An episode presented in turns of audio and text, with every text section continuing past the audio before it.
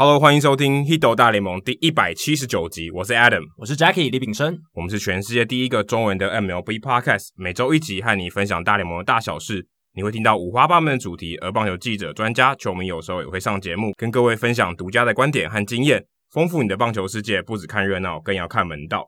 哦，翻译的大联盟新书 MVP 制造机已经上架了，欢迎大家到博客来、金石堂成品以及各大通路购买。大家以行动支持，未来出版社才会有机会引进更多更好的大联盟相关著作。那电子出版在读墨、Readmoo 或者是博客来上面都可以买到。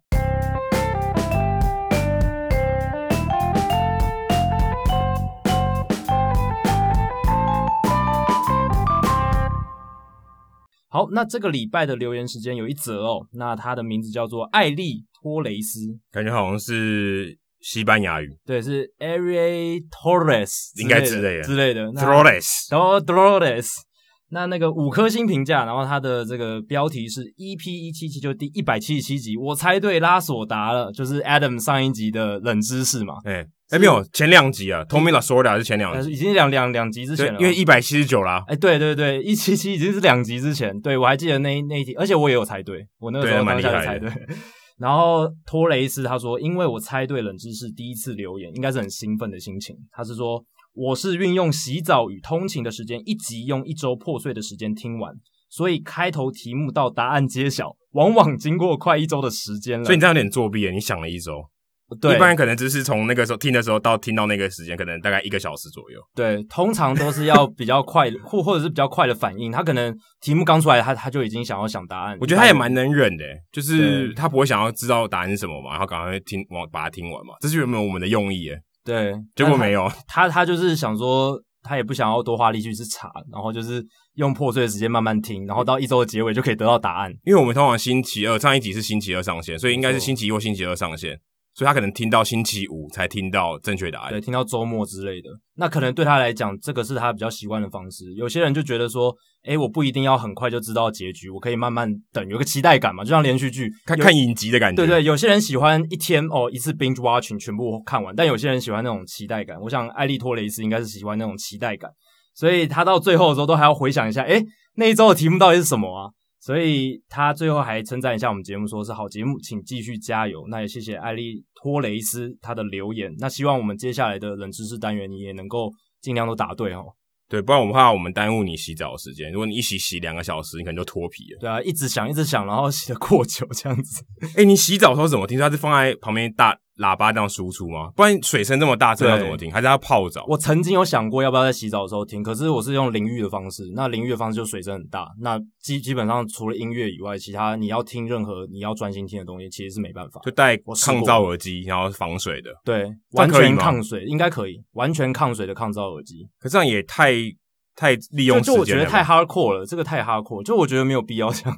游泳的时候可以啦，就像真功要游泳的时候，可是这个有点难。对，洗澡你顶多洗个十几二十分钟吧，够久了。对啊，你不会洗到半个小时以上，你又不是去什么泡澡还是怎么样的。但如果你刷牙、洗脸、上厕所，可能可以。哦，这我会听。可这样这样子的过程要一个小时，也蛮可怕的。哦，对，这个也太长。如果你整套的可能可能有便秘的问题，不然牙齿都刷到烂 掉。那通常盥洗的时间大概半个小时以内可以搞定啊。对啊，这样，所以你 可以慢慢来哦，没关系，不用急。好，接下来冷知识时间哦，跟这周大联盟时事有点相关。考考 Jacky，这周大联盟呢有两个从未穿过的背号登陆上场，所以大联盟现在到现在哦，零到九十九号都有用过了。哦，这个我之前在翻译那个大联盟他们的 originals，就是他们 YouTube 频道上的 originals，他们讲背号的故事，我有翻到这个，诶，就是。他要说，现在大联盟有三个号码，就是他做影片那个时候有三个号码是从来没有人穿过的。三个号码，对，那你还蛮厉害，还记得三个号码？对，我我我有特别回回去回去找一下了。哦，所以你有偷看一下答案？呃，但我但我不知道是不是是哪？但三个你要，他说有三个啊，三个你要中两个容易，要中两个超容易，所以代表有一个号码是可能在就是前前前面已经被用了。前一个号码是在上一周，上一周嘛，对，在我们上一集录节目的时候。对，但我三个要中两个，所以我来猜猜看好了，是不是是？八十六跟九十二吗？哦，现在没，等下你再来看，等等下再公布。对，对，但大联盟其实没有零零号，不像苏俊章是零零号，嗯，好像没有允许这种做法，可能就零号而已，嗯、也没有办法负一号。哦，应该还没有。不然郭富林可以选负零。啊，对啊，这样就还没有蛮有梗的，但没办法，对，而且他们也听不懂啊。如果他真的上大联盟，他写负零 minus 零，应该没人知道在干嘛。对，那现在大联盟零号就是洋基队的 Ethan Ottavino，还有 Max Smith 水手队的也是零号，所以其实零号也还蛮多，至少有两个人。对，那现在大联盟就是就是我翻译那支影片的时候，他是说有三个号码没有人用过嘛，就是在今年季前就是八六八九九二哦，这三个号码确实感觉起来蛮。你这样就泄露答案了，但大家听众听到这个冷知识都不觉得很好猜的吗？但是他们就是要三猜二嘛，看他们中中的几率是怎么样。啊，反正你也大家可以知道，大家肯定也不知道说大联盟只剩下三个号码。对，因为我刚刚也已经猜了八六跟九二嘛，就是因为我知道那三个号码，所以大家可以想想看，到底是哪两个是最后最后我才被选到的。那这一周呢，一开始一样啊，废话不多说，一样也是要疫情战报一下。我们现在已经真的变成 Hito 新冠肺炎联盟，但这个礼拜的东西稍微少一点是好事。哎、欸，对，至少感觉是控制住，但也没有完全没有停赛。对对对对对，大都会有一个球员和一个球团的员工确诊，呃，不知道是谁，球员不知道是谁，因为现在没有公布，所以对洋基的地铁大战三连战也全部连赛。然后对马林鱼四连战最后一场也没有打，嗯，所以目前看起来大都会这边也不太妙。就马林鱼这边过完以后，还在费城人，费城人没有人检出来嘛，可是大都会有人检出来。对，但还好的是，就是大都会后来周四、周五他没有做这个追踪的检测啊，全部都是阴性，所以目前看来这一个没有扩散出去，就是限于这两个人。那希望他们继续保持下去，然后希望下礼拜大都会就有机会可以复赛这样子。那海盗呢？上上礼拜我们才聊到说海盗很衰，哦，虽然都没有人确诊。可是他一直一很多比赛都没有办法打，没错、欸。可是现在真的够衰了。嗯，他们的总裁 President Travis Williams 也确诊，但是没有因为这样延期，可能因为他没有接触到球员或者怎么样，我不知道他们怎么判断。嗯，但 Williams 确诊，但是没有延期，所以大家还继续比赛照打。可是太空人这边呢，就比较有问题了，因为他在这个另外一个场地，就是我们另外一个训练基地，对，诶、欸，有人有人确诊，对，一个人确诊，但也不知道是谁哈，对，不知道是谁，就有一个人确诊，然后他们的总管 James Click 就说，我们把这个预备球员训练基地整个 shut down。其实我是觉得这是一个很好的做法，真的就是极力遏制，让他这一个感染源就停在这里。那他们这个做法其实也是值得鼓励的啦，就是。太空人他们这样子来说是比较保险的，对啊，我觉得，可是不知道他们要去哪里练习，没有就没办法练习，所以就就就对，每个人待在旅馆里面休息，没错。所以现在他们的 alternate training site 就是这个训练基地里面有二十三个球员，那他们现在是完全没办法做练习，所以对太空人的深度来讲会造成很大的影响，因为他们今天如果大联盟球队。诶，出状况了，有球员受伤，这是很有可能发生的事。没错，那这个时候你要从预备球员叫上来，他根本可能两三天都没有训练，那是一个很大、很蛮蛮严重的事情，对球员来说。而且大联盟好像没办法让你说，如果你今天不是在这个二十六人名单内的，像二十八人名单吗？对，没办法让他再跟着随队练习吧。我记得应该是有登记做，没办法，你分开就是分开，对，分开的就是要在。所以我不能说啊，你可能是第三十一个，在第三十二个，那你也来跟我们一起练习。对，他们在这方面的人员管制是很严格的，因为他们要追踪到每一个人在什么时候，他在哪个地方，他们才能去做那个 tracing 嘛，就是他的接触者的，才能有宵禁了，不然你也不知道谁要检查。没错，没错，所以这个确实是至少太空人在这一块做的 OK。那我们希望就是，那海盗那边就是希望他就是总裁完全跟球员都是隔离，应该都是隔离开来。这个比较。我觉得比较有可能，因为他他只要不要去接触到球员，不要到球员休息室，我想他应该是有办法可以跟球球员保持距离。对，因为我这个礼拜把 Trevor Bauer 他的这个 Vlog 全部看完，就是他记录一下他们这个 COVID-19。看的不会头很晕吗？我看的头很晕的，因为他是用手持的。啊、对，他整体来讲，我觉得还蛮稳定啊，而且他们剪辑的这个方式还蛮好的，我觉得他们那个团队帮他剪辑的蛮好。那我就看到说，其实。他们真的每一天接触到的人员都蛮固定的，就是那一些人哦，就检测人员，然后他的队友或教练、训练员，他基本上不会看到其他人，不会在球场周边见见到什么总裁、总管那些都不太会看到。所以我觉得海盗这个他们应该就是觉得说，诶，反正是总裁确诊嘛，那跟球员没关系，所以可以继续打。那大都会这边就希望说，诶，现在阴性的结果可以继续下去，那之后呢，马上可以复赛啊。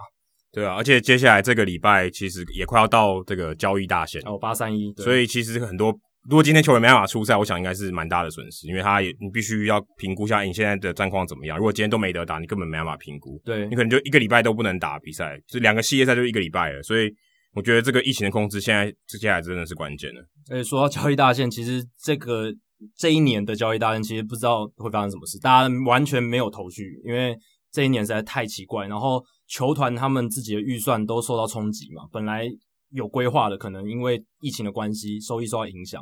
那现在球员的状态，大家都没有没有办法派球探去这个预备球员的训练基地去看那些球员训练状况，所以你也不知道，只能看大联盟球员的影片了。对，所以你根本不知道对方的这些新秀，哎，他们训练状况怎么样，他有没有受伤什么的，这些其实都是很难去知道的。对，他们的 Pro Scout 完全没事做，完全没事做啊，只能看影片，只能看影片，但是。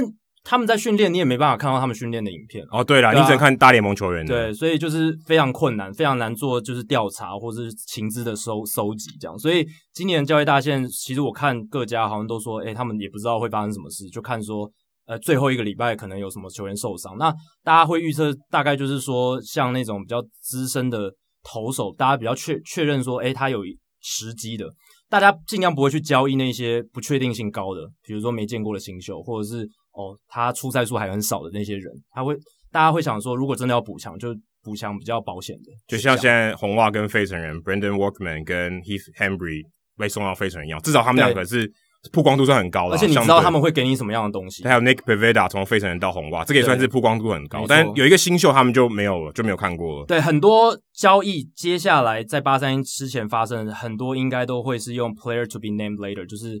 代公布球员的方式，因为各队大家彼此心知肚明，大家都不知道比对方的新秀现在状况怎么样。但你可能知道我要你谁，我要你的谁，但是你要补给我谁，我可能不知道。对，所以他们可能就会把这一个决定到底要换什么新秀的延到后面，就是可能延到年底或者明年再决定说那个 player to be named 到底是谁这样。哇，但等于他有点亏哈，因为因为不过因为也没有小联盟可以打，所以也没有什么好像没有用到的感觉。就很难去定夺说这一个包裹的价值到底是多少。对，你不知道你到底换到了什么，那可能就是要预购预购的感觉，要预购的感觉，预售屋的感觉，你根本不知道。呃，如果预售屋有规格，可是这个规格你可能也搞不太清楚，资资料可能就不是很齐全，然后最新的状况你都不知道，所以变成说，哦，如果你是要补强的球员，你要补集战力的，诶，你好像还可以知道说，哦，你就补到了这个资深的球员嘛，但是。对于送走球员、要卖球员的那些球队，他们要换来这些潜力股或什么，他们就是不确定性就很高了。好，说到潜力股哦，之前 Fernando Tatis Jr. 换来的是 James Shields，嗯，白袜队的亏爆了，真的亏大。而且 Fernando Tatis Jr. 今年打超级好，现在全垒打王十二支。嗯，当然我们今天要讨论的不是他打十二支全垒打很厉害，而是这个礼拜大家已经吵得很凶了。Fernando Tatis Jr. 那个零好三坏的。全垒打满贯炮，对，在一个七分差八局上的情况下，满垒，他到底要不要挥？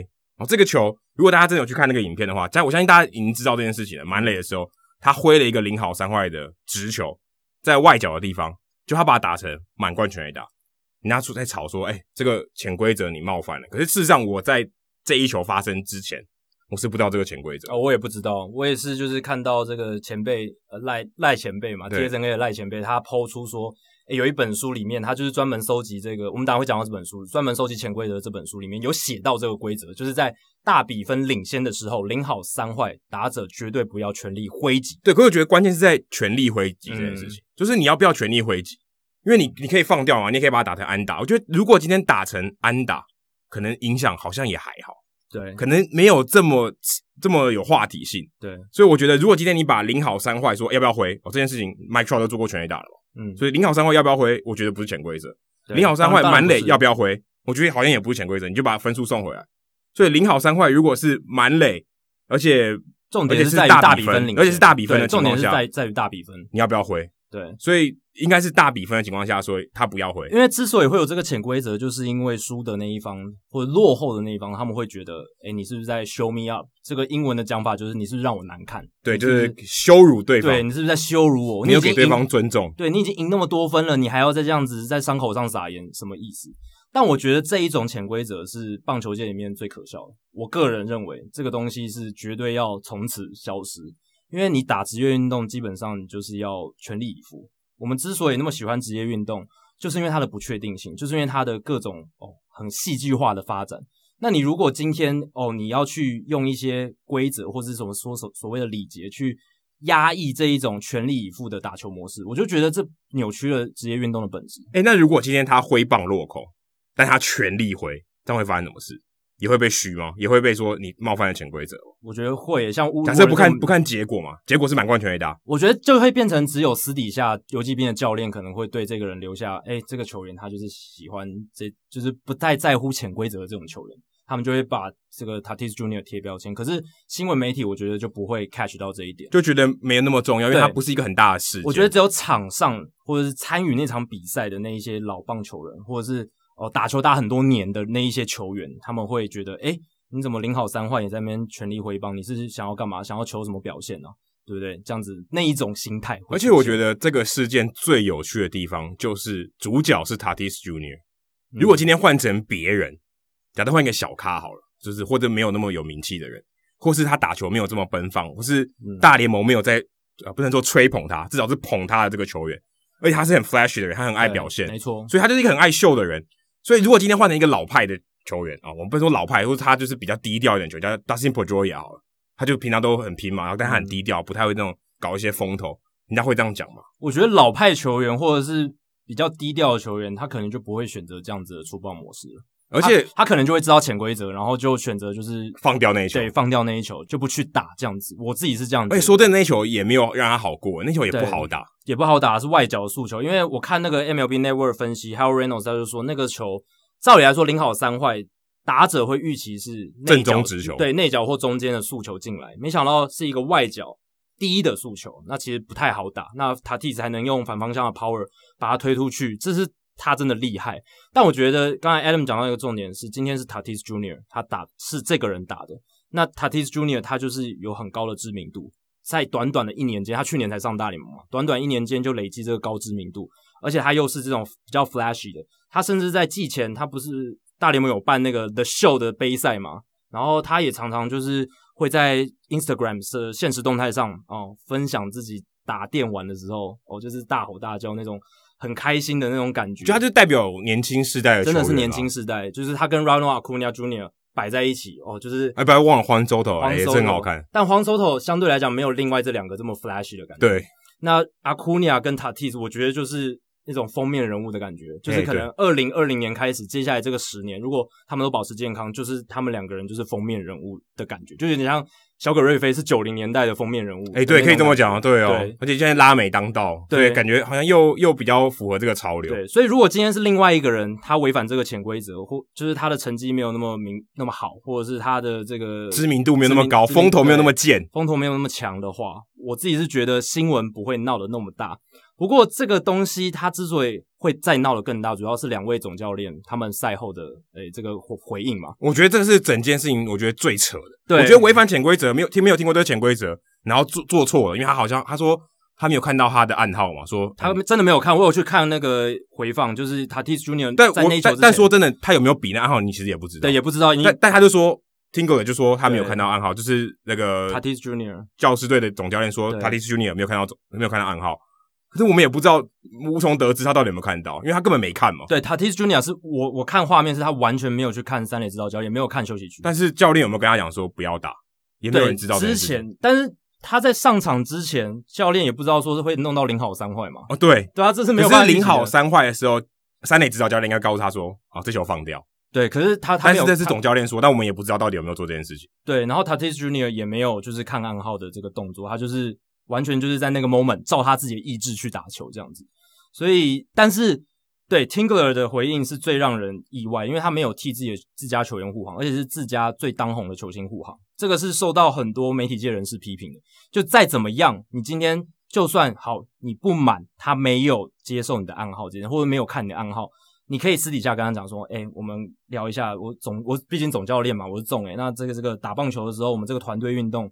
我们这个暗号啊，你可能还是要看一下，还是要尊重一下我们的决策。就是 OK，我们不要得罪对方，对，欸、注意一下，注意一下哦，这样子。对，但是对外你一定要力挺自己的球员啊，说什么也要力挺，啊、你一定要力挺你自己，说你自家的球员就是就是反他的感觉，就是我觉得这个才对我来讲，我觉得这才是潜规则诶，就你不应该，你不应该贬低自己的球员吧？违反了球队对外的这个潜规则。对啊，我觉得这个才是潜规则吧？你说什么也不能说自己球员不好，真的。像那个 Harold Reynolds，他他也是对这个超感冒，他直接就在节目上就是直接大肆批评，他就觉得说 Tingler 这一个完全是 mess up，他完全就是搞砸 screw up，完全就是搞砸了这件事情了，对啊，所以我也我也非常同意，因为你再怎么样，他就是你自家最力挺的球星，然后也是甚至现在棒球界算算脸之一了啦，然后你竟然这样子去不力挺他，然后反而反着帮帮着你的对手说话，但这个有一个有趣的历史是 Tingler。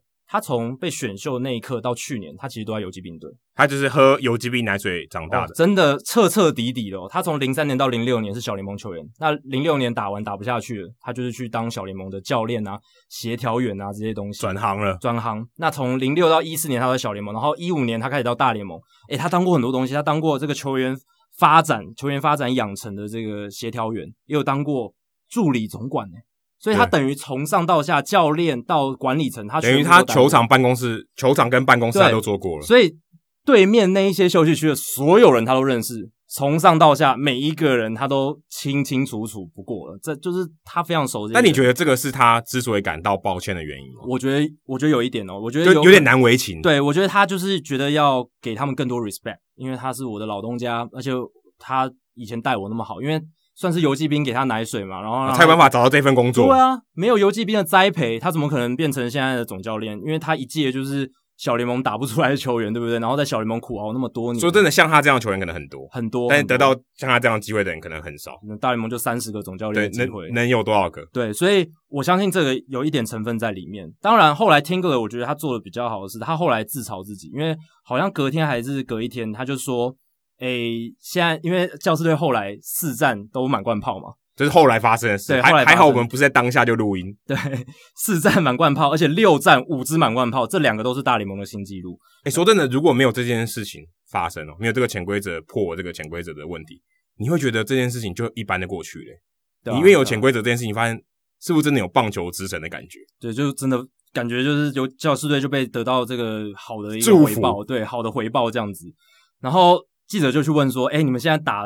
一直打满贯炮，就从 Tatis Junior 那一支开始，你有什么想法？他就说：“哦，这些球员都做得很好，他们都没有，就是他们都没有，就是去听那个暗号，就没有 没有没有接受我的暗号，然后就打得很好，这样哦，就没有听我的啦。对对，因为 Tatis Junior 就是没有 take the sign 嘛，就是没有，是没有看他三垒指导教练给他的，没有看三垒指导教练的暗号，所以他就打了那一轰。然后当然这是有点开玩笑，Tingler 是有点自嘲式的开玩笑说，现在这些。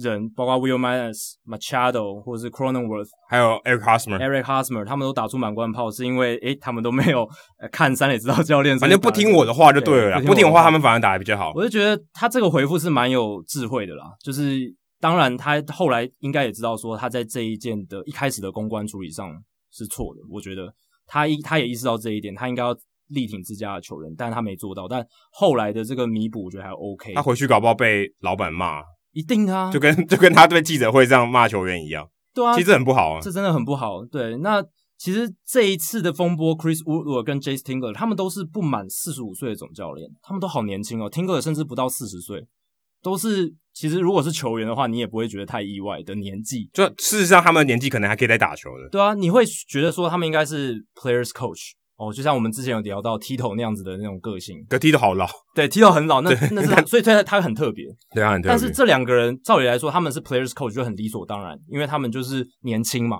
哦，可以跟球员 relate，就是可以跟他们有这个共鸣，或是他们可能成长的这个环境、时期比较接近一点，相信至少说啊，差个十年，总比你差个五十年好吧？对，对不对？总比差个五十年、四十年好，总之还是近一点。然后他们说的语言啊，打屁聊天的模式啊，可能都很相信，至少像可能像哥哥啦。对，就是像 Joe Madden，他也是跟球员打屁聊天，也都是他说话很像年轻人，你不会觉得像叔大叔，对，或是爷爷。他的年纪很大，可是他说话的模式会让你觉得他好像有一个年轻的灵魂。那我觉得 Woodward、Tingler 照理来说也是这样，但是他们那一个公开的这一个对媒体的谈话，就会让你觉得他们好像老派总教练哦。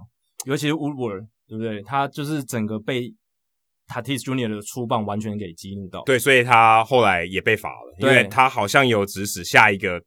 这个球员就直接上来中继的时候直接丢 Machado。对，我觉得这已经不不是好像，因为大联盟就已经认定他就是故意的，所以他们才会裁罚嘛。对，对然后好没有丢到吧？没有丢到，对，就是、跟 Joe Kelly 一样。下一个投手 Young Gibaut 他直接丢 Machado 后面嘛，九十三英里的速球，但是 OK 就知道就是不爽了，就是警告球。那后来大联盟就给他们 Woodward 三场嘛，然后那个谁 Gibaut 哎没有 Gibaut 一三场，然后 Woodward 一场。哎，可是 Woodward 其实就是遵守这个潜规则。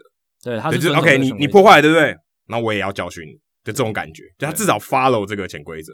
对，所以你也不知道说他到底是因为就老，我们一般说老派，老派可能就是有点像是他没比较没办法摆脱过去传统的棒球的想法，例如说你就是要低调啊，嗯、对不对？或者你不要太嚣张啊，你要尊重对手啊。但我觉得这件事情可能，呃，你要说的确会让对手感到难堪哦，这是我觉得多少会吧。对，如果你今天是对手，然后你说我已经七比零，然后又再被打一次满贯炮，十一比零，嗯，哦，对，差十一分啊，不是十一比零，差十一分，你还是觉得蛮蛮羞辱的。对，我可以理解输家那一方或者落后那一方一定会觉得有一点难受，但是我个人的想法是。你们都是成年人了，你们都在打大联盟职业运动了，你们的内心可以坚强一点吗？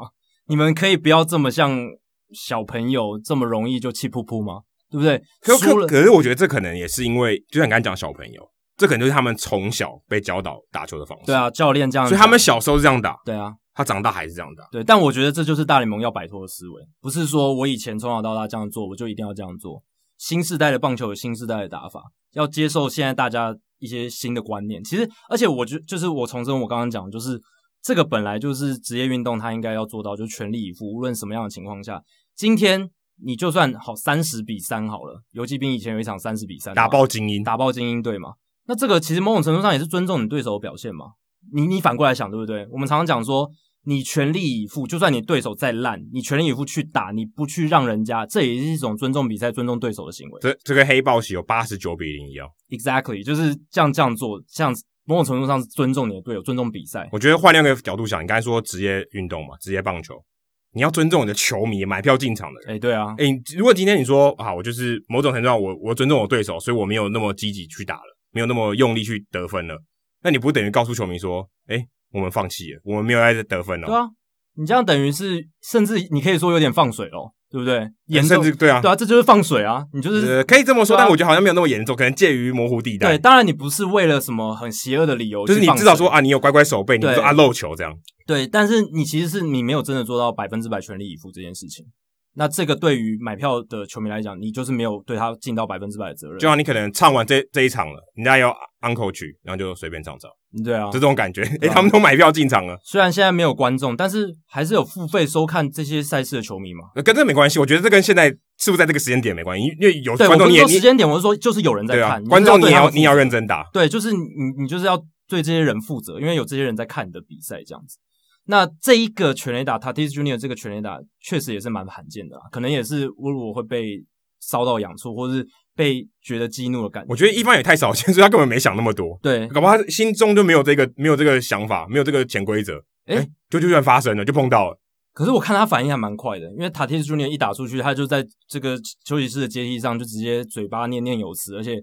就马上就是站站到台阶上，好像就是有反应的感觉。而且我我看 Eric Hosmer 就去跟他讲话。对，Eric Hosmer 他就是在跑完垒之后，他就是对着游击兵的休息区说：“We'll talk to him。”我会，我们会好好教育我们的小老弟。对，是我们不好，对我们没有教好这个小老弟。回去管好，我们会回去管好的。是我们是我们不对。然后下一局他就坐在这个休息区，然后诶诶一一手搭着他弟弟的肩膀，一手跟他这样子叫，就是这种说教的感觉。然后你可以看到。Tatis Junior 就是很臭脸，干我屁事。对，就会觉得好像是青少年，然后被家长教训的那种脸，就在他脸上，所以是真的非常不好的一个画面。然后后来 Tatis Junior 也公开出来道歉，然后这个是让大家整个舆论沸腾的，因为 Tatis 一出来道歉，然后包括 Trevor Bauer 哦，甚至 Reggie Jackson 名人堂球员，他们全部都力挺 Tatis Junior，说你没有必要道歉，你的打法是对的。现在棒球就是最需要这种东西，这种元素。是棒球界最需要的。那 Trevor Bauer 他在他 Vlog 里面对这件事情哦发表他的想法，就是他觉得 Tatis Junior 根本不应该为了这件事道歉。然后大联盟之所以现在会流失年轻的球迷，就是因为他们没有好好的把这一块经营好，就是这一块这些潜规则让这个比赛变得无聊，所以才会有这件事情的发生。我觉得如果你换另外角度想，你会觉得这件事情非常有趣。嗯、你把这个主角换成 Manny Machado，没有认真跑一垒。你是不是要求他要认真跑？管你什么样的情况，你都要给我认真跑，这是潜规则。对，所以你在这种情况下，你要求人家要用力，但你在这种满垒情况下，你为什么要求人家要放手？对啊，对不对？你你如果今天说大家都 OK，今天如果今天的逻辑是说，如果今天的比赛不重要了啊，这个大比分差很多了，你打出去觉得没机会，避免受伤，好不好？假设以这个逻辑是避免受伤，你可以慢慢跑，你马上被骂翻，对啊，对，你马上被这潜规则就不不是这样说的，你马上被骂翻，对啊，这舆论也不会支持你，那。不一样吗？对啊，而且 Chris Wooder 他自己也有自打嘴巴哦，因为他之前是道奇队的指导教练嘛，大家如果还记得的话，那那时候二零一八年，Manny Machado 在道奇队的时候，也有一次球队领先六分的时候，零好三坏开轰哦，是 Manny Machado 哦，当时在道奇队。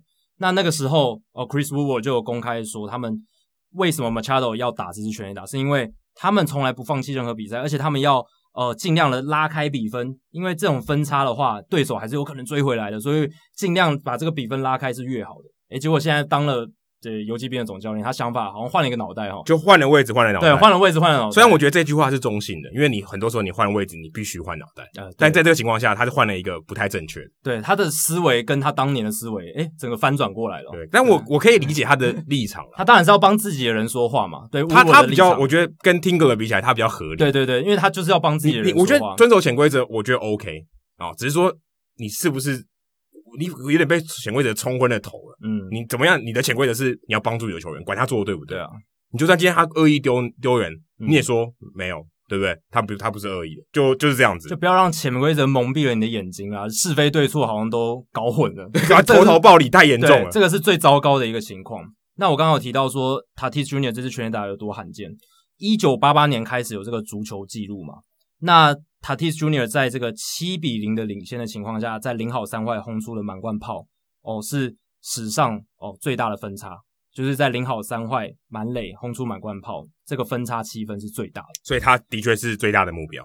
对，所以他会引起这么大的反应，其实好像也可以理解了，因为他确实是唯一一次这么大分差。哎、欸，你觉得不觉得天时地利人和吗？对，打出来是这个人，然后他的教练是对方总教练，对方的球团养出来的。嗯，所有事情都 perfect storm，真的就变成一个很有趣的情况。对啊，就很多很多层面变得很复杂。对，但是结果就是，哎、欸，莫名其妙打过去来的人被骂。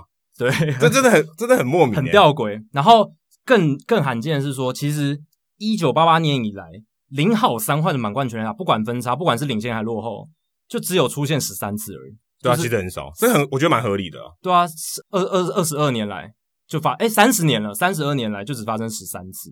而且上一次是二零一四年五月九号，Alexis Ramirez，所以已经相隔六年才有出现零好三换的满贯炮。的确，这个也比较难了，很难，很难，就是你要满满垒的情况。而且从二零零八年到二零二零年，零好三换满垒的时候，打者的出棒率只有百分之六点九，超级低。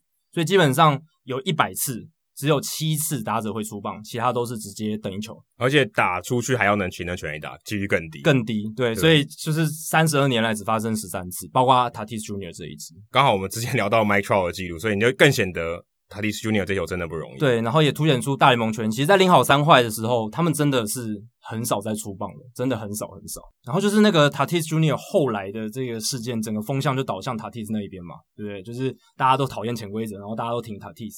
然后 Tatis 好像是隔天吧，他在领先六分的时候就到三垒。哦，这个我就是觉得看得非常舒爽，让我心里非常舒服。对，就代表说他虽然前一天道歉，哦，然后好像就是有点被压抑的感觉，可是。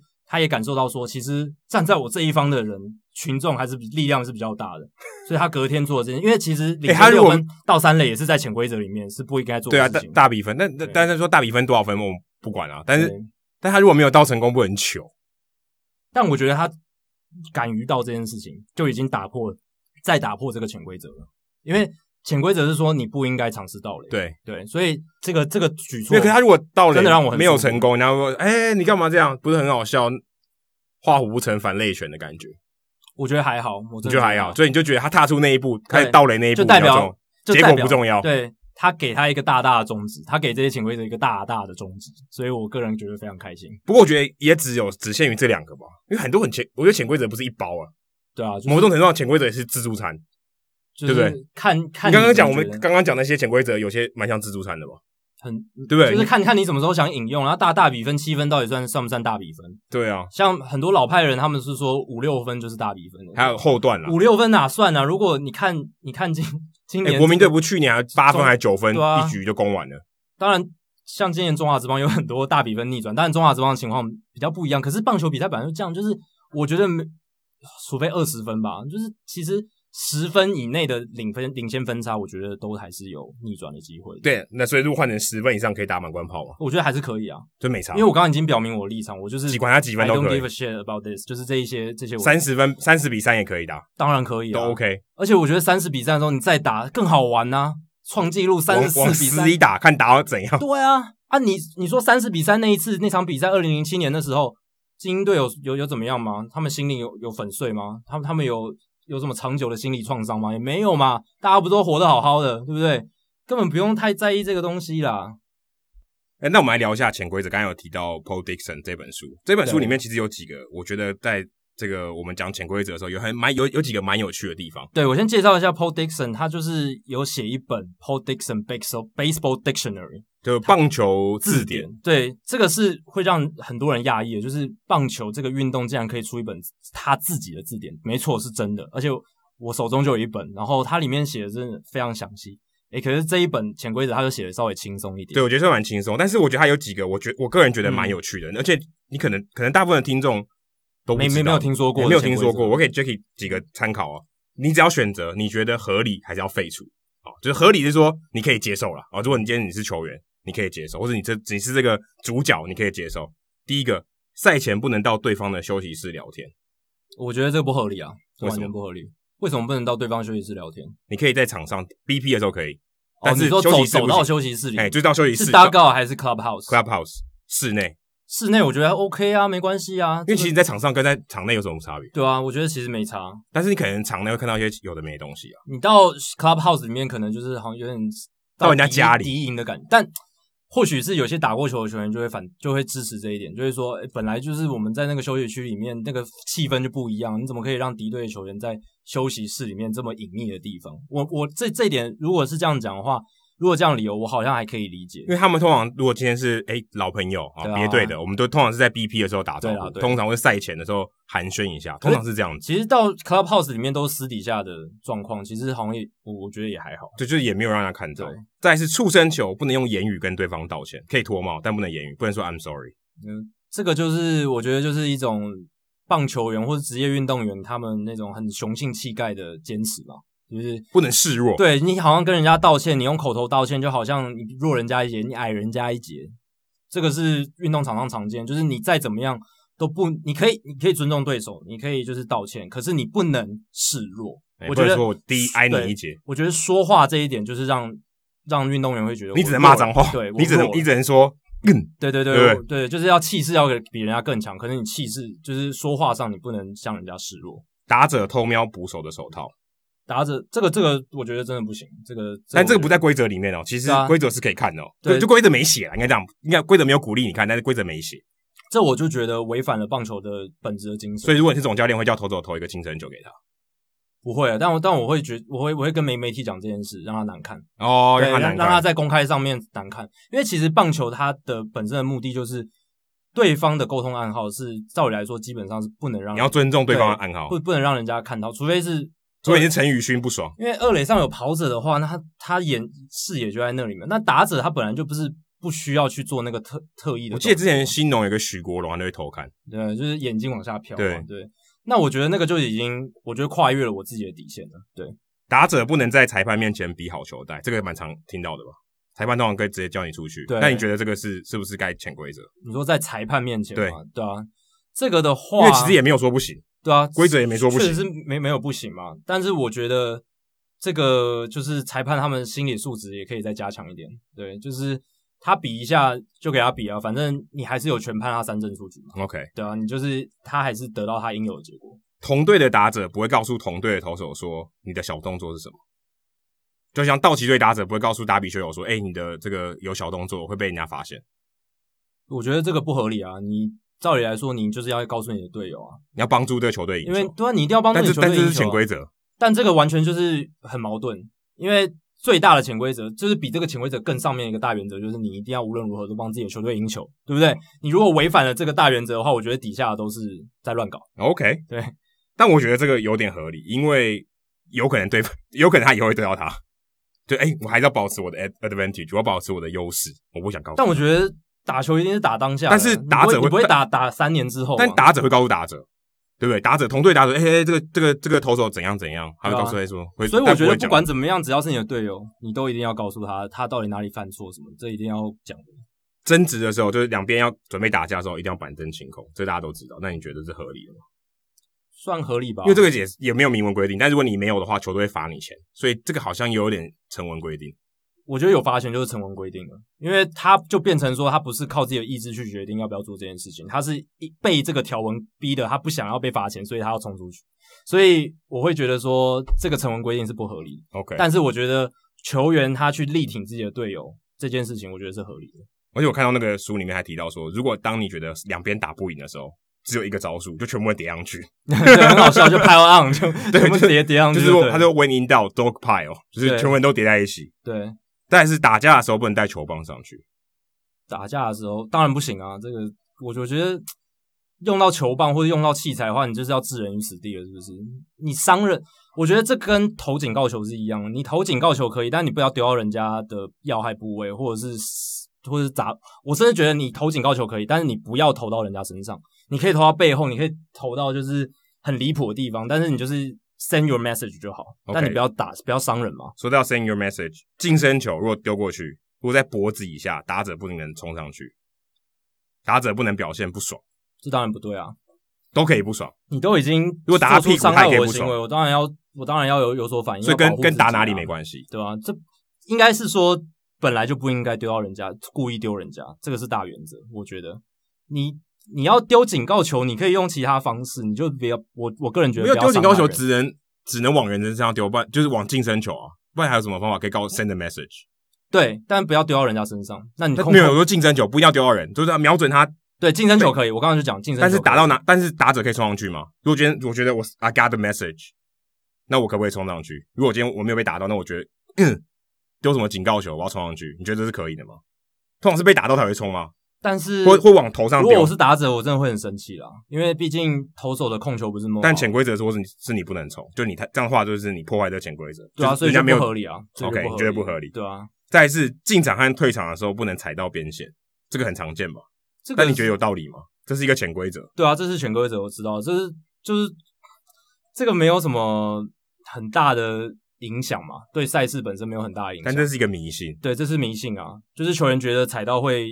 运气不好，会违反到这个，会不尊重球场神明的感觉。这个我真的不知道，但我觉得这件事很奇妙。像 Oliver Perez，他每次进场的时候或退场的时候就跳超高，就是要顾开避开那个线。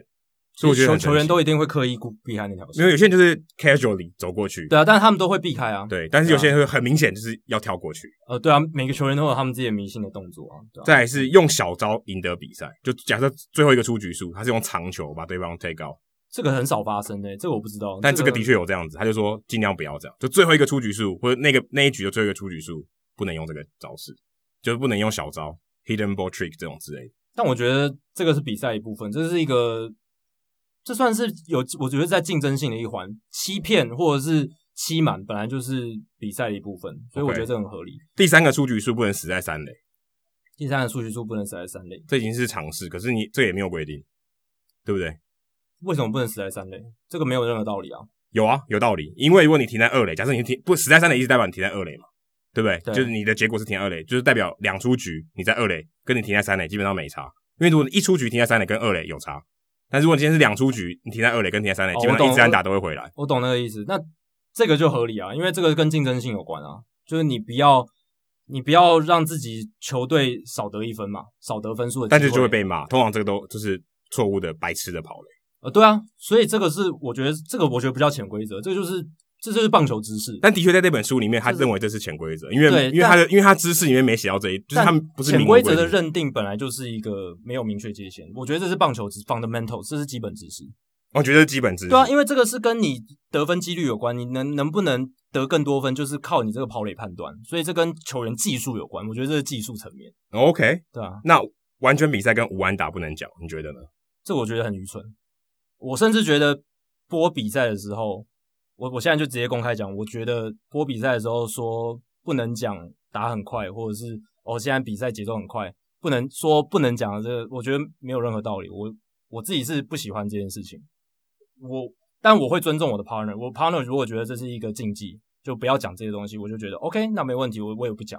但如果我今天如果我自己我是 Vince Scully，我自己一个人讲的话。我就我我管他，那你觉得界限是什么？完全比赛就是什么时候可以讲？什么都可以讲啊。不是我说什么时候可以讲？三局结束就说现在五安打比赛进行中，就是可以啊，都可以啊，也可以。现在就是 hitless 啊，现在事实就是三三局没有。我觉得 play by play 的工作就是你就是把现在发生的事实跟你的观众告知，就这样。对，那我觉得当然你可以去加油添醋说，哎，有一些禁就是迷信，或者是有一些就是比较有一些潜规则，或者是所谓的惯例、俗俗例这样子。有些人喜欢去遵守，我觉得 OK 啊。但我但我自己觉得，我我自己的观念是，我就觉得这种东西没没有什么好不讲的。然后我讲了也不会就让那个选手他就投不出完打。对，的确是没有影响，啊，没有任何影响。但你会觉得记者不能吃凤梨吗？这个这个这个典故我不知道是什么，就会发啊，会忘，你会有很多事情要处理，啊，你就会有很多突发的时间，所以常常会有人说啊，怎么今天这么多事要处理？是不是有人偷吃？这就跟在机器上面要放乖乖是一样的意思啊。呃、欸，有点类似的，但是我觉得比较偏向，我觉得是差不多，这就是迷信啊，这就是迷信。那我自己是对于这种迷信，我是觉得还好，对我我都没有，我很少在遵守这些迷信，所以你觉得 OK？对。因为我的电脑到目前为止，我也没有把乖乖放在它上面，它现在还是可以用啊，对不对？是这样讲没错，但是你的乖，但是你的电脑可能没有这么重要，因为人家伺服器可能好几亿在跑。对啊，就还还要更确保说，我宁可那个百分之零点零零零零一都不能发生。就是我尊重所有民俗信仰，就是人家哦，他把他的机器上面放乖乖，或者是他喜欢去拜拜，我都 OK，我尊重你们。我我我不会去说，哎、欸，你不要那样做啊，你很蠢啊，你你干嘛这么迷信的？我都不会，我就觉得 OK，你们尊尊重他，但是我自己是不会去做。我我的想法是这样，对吧？说到刚才主播啊，最近也有一个可能在台湾大家比较少注意到的这个新闻，我看台湾媒体几乎没什么在报，就就是讲一个事件而已。红人队的主播 Brennaman，他在这个比赛还没开始之前，那边瞎聊啊，闲聊，我不知道他聊什么，哎、欸，聊一聊，突然讲到一些同性恋不好的字眼，对，就是用。粗俗的语言，然后我们在这边我们不复述这件事情，但我可以这样讲，就是说，呃，他认为某一个城市是很娘炮的城市，就这样。然后但你不知道前因后果是什么，他就突然讲出这一句话，然后在这个空中就被送出去了。因为他那个时候是快要进现场了，那可能导播他那个提早把那个麦克风的声音拉开来，就是把那个收音放放起来了。那他最后一句话就被收进去了，对，就刚好最后一句，就是最后一句，也不知道他闲聊在什什么地方。对，因为他隔了大概几秒，他就开始讲他的广告 promo，就很顺，很顺其自然的就这样继续讲下去了。所以他完全当下那个 moment，他完全不知道他讲的那一句话被播出去，就是那那那句刚才艾艾伦有翻成中文的那一句话。那这一句话一播出去之后，他马上在，因为他是双重战第一站嘛，然后双重战第二站，他在第五局的时候，第五局上班的时候，他就直接道歉。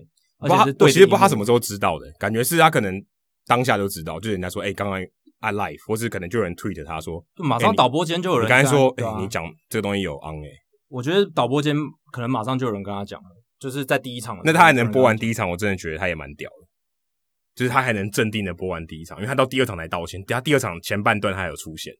对，而且最好笑的是，他播到第五局啊，他道歉就是刚讲第五局的时候，他才开始很郑重的道歉。对啊，而且红人队在打、欸，哎。我觉得在比赛中道歉这件事情也是蛮不尊重比赛，因为这个不是你的个人秀啊，对不对？他哎、欸，对，这个等于喧宾夺主了，这好像变成 Thom Brennaman 他自己的个人主持秀了。我会觉得这样，因为今天球赛才是主角，这个我们之前聊过嘛。球赛本身，如果你是转播人，球赛本身还是主角。其实你反而没那么重要。对，转播人员不应该喧宾夺主。你是谁？对，可能没那么重要。对，所以他变成。当然，我觉得可能是电视台要求他这么做，或者是他自己也想这么做。而且我觉得最妙的是，他有露脸啊。对啊，他是就是很慎重，就是可能可以看得出来，电视台是很慎重的。他要露脸，然后今天这一段就是他来道歉，Brennaman 要道歉哦。对，比赛在放在旁边分割画面。对，你 你们反而不要那么专心听，专心听 Brennaman 道歉，对吧？所以是很严重的一件事情。那但除就撇开说他到底是不是这一个个人秀的概念的话。他的那个道歉也是很猎奇，就是他用很严肃的语气在道歉嘛，然后就 Castellanos 打了一支全垒打，对，但是他有插播，他有插播，然后就完全就是用一个超级严肃的语气，然后讲完那个 home run play，就是我现在真的很抱歉，我真的对不起我这些因为我伤害过道人，然后这就卡卡斯蒂亚又打出去了，这个全垒打，好，然后继续道歉。哦，没有，他不是这样讲，我知道了，啊、我是开玩笑，如果是这样更夸张，对，如果。他是那样子讲的话就很好，因为我看网友在底下留言说，他很想听，其实 Brennaman 就是先道歉，然后很激动的开始讲全垒打扣，然后再回来继续道歉，那样这样就会形成一个很好笑的反差。可是我，可是如果是这样，像我刚才这样子，我觉得好像应该不然比较敬业哦。他应该要他应该要把这件事情讲那样那样子的话，就会被别人误会说他没有很认真的道歉。可是他他真的很难啊，他怎么他他怎么办？所以我觉得最好的方式就是赛后录一段啊，就就整件事情后面就变得很好笑。我觉得就是第一场赛后录一段啊，你在比赛中间，就是比赛跟比赛的中间，对不对？那个时候没有比赛嘛，你也不会喧宾夺主。那在那个空档去录一段，而且有一个对，可能甚至是赛后再播就好。对啊，赛后再播就好，这个不是那么重要，又不是说那个当下失火了，然后你要赶快去灭火，不是嘛？这个东西就是它放出去了，你公关危机没错，但是你比赛先播完，大家也会说哦，你至少先把你就是工先本分先做好了，然后后 后面再来做一些补偿，再来挽挽救这件事情。而而且他就因为这样讲完以后就掰了，欸，对啊，就直接找一个替补上来打。Jim Day 啊，就是他们的本来是场边记者，对，场边的，对，我就觉得很扯。因为 Brandman 他其实在美国的播报界也算是蛮有名气的，他是 Marty Brandman 的儿子。就是、Marty Brandman 是谁呢？就是已经在红人广播播了应该五五十年以上，然后在去年退休的这个传奇播报员。那他是他的儿子，那今年五十六岁，而且。他在 Fox 已经播很久了。他从九四年，一九九四年我出生那一年，他就在播 NFL，还有棒球也有在播。对，超夸张。他播这么久，还会犯这种错误。对，他棒球从九六年，然后一直都一一一直是他们好像是 National 都是他在播，播到二零一四年，然后后来他才变成说就是比较地方的，就是专门播红人的比赛这样子。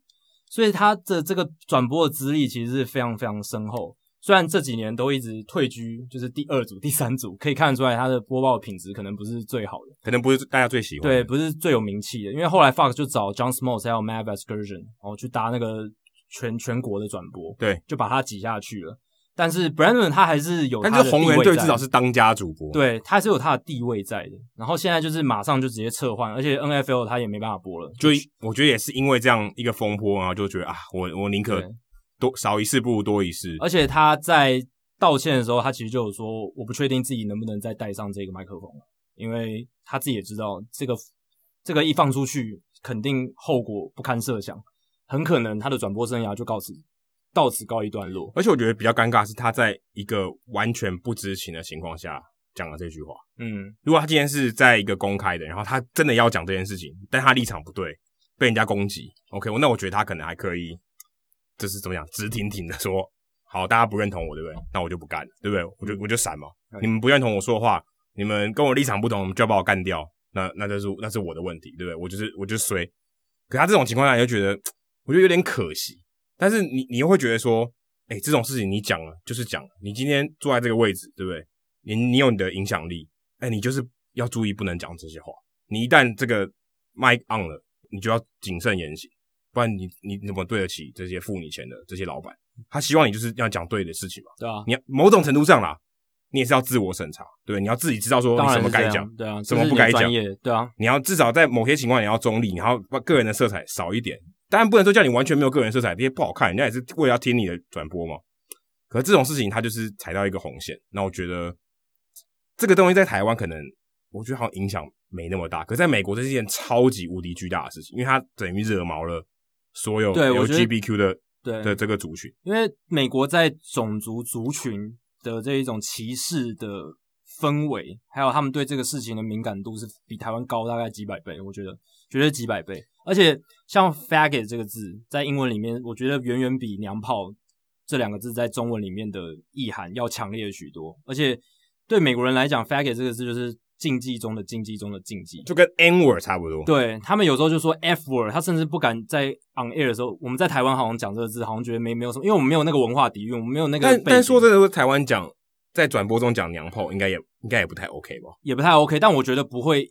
引起这种轩然大波，你不用因为这样就下台，然后就而且很难看，直接被拉走，直接被拉走，甚至以后再也没有播报的机会。我觉得在台湾不会这样，你可能就道歉说哦，不好意思，我脱口而出讲了一个很粗雅的字眼，甚至台湾会用粗雅字眼，而不是用种族歧视的字眼。他们是用 slur 这个词，对 slur，然后就是什么 racial，呃，甚至要加一个 racial slur 之类的，就是跟种族族群有关的这种字眼。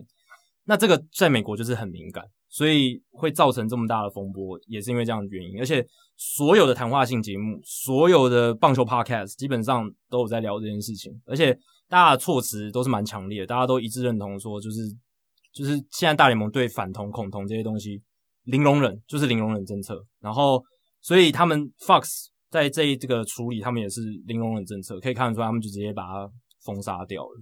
所以也不知道他以后会不会找 Brennaman，不知道以后会不会找到工作。我觉得难度很高，因为他第一个，他我们刚刚讲，他已经是有点被挤到二线的一个赛事主播了，就是他已经在全国这个转播员名单上，已经是有点一直被往后挤。然后再来，再者就是他触犯了这个大联盟现在最不想要听到的底线，他们他也把他触犯过去了。所以在这样的情况下，我觉得难度很高，而且他也五十六岁了。而且我在想，如果换一个人会不会怎么样？就如果是别人来讲。会不会有这种风波？就跟好像刚才说 Tatis Junior 今天换成别人，这件事情会不会不一样？如果今天是一个菜鸟，不小心讲了，我觉得应该都，我觉得应该，我觉得应该都一样。就是他这个菜鸟没有注意到 Hot Mic，没有注意到麦已经 on 了。我觉得应该都一样，对啊，就是就是都要掰了，就是都要掰。我觉得就是如果是年轻人，大家 maybe 可能五年、十年之后，可能给他一个 second chance 吧。因为其实 Vince Scully 也有说过类似的种族的比较敏感一点的话，对啊，但他没事。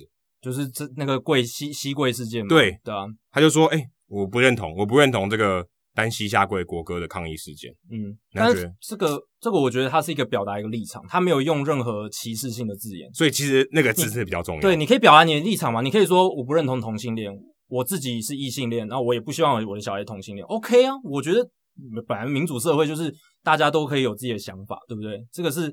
你主张你的立场，你只要不要干干扰到别人就好。你不要说我禁止。但是他如果在转播中讲这个可以吗？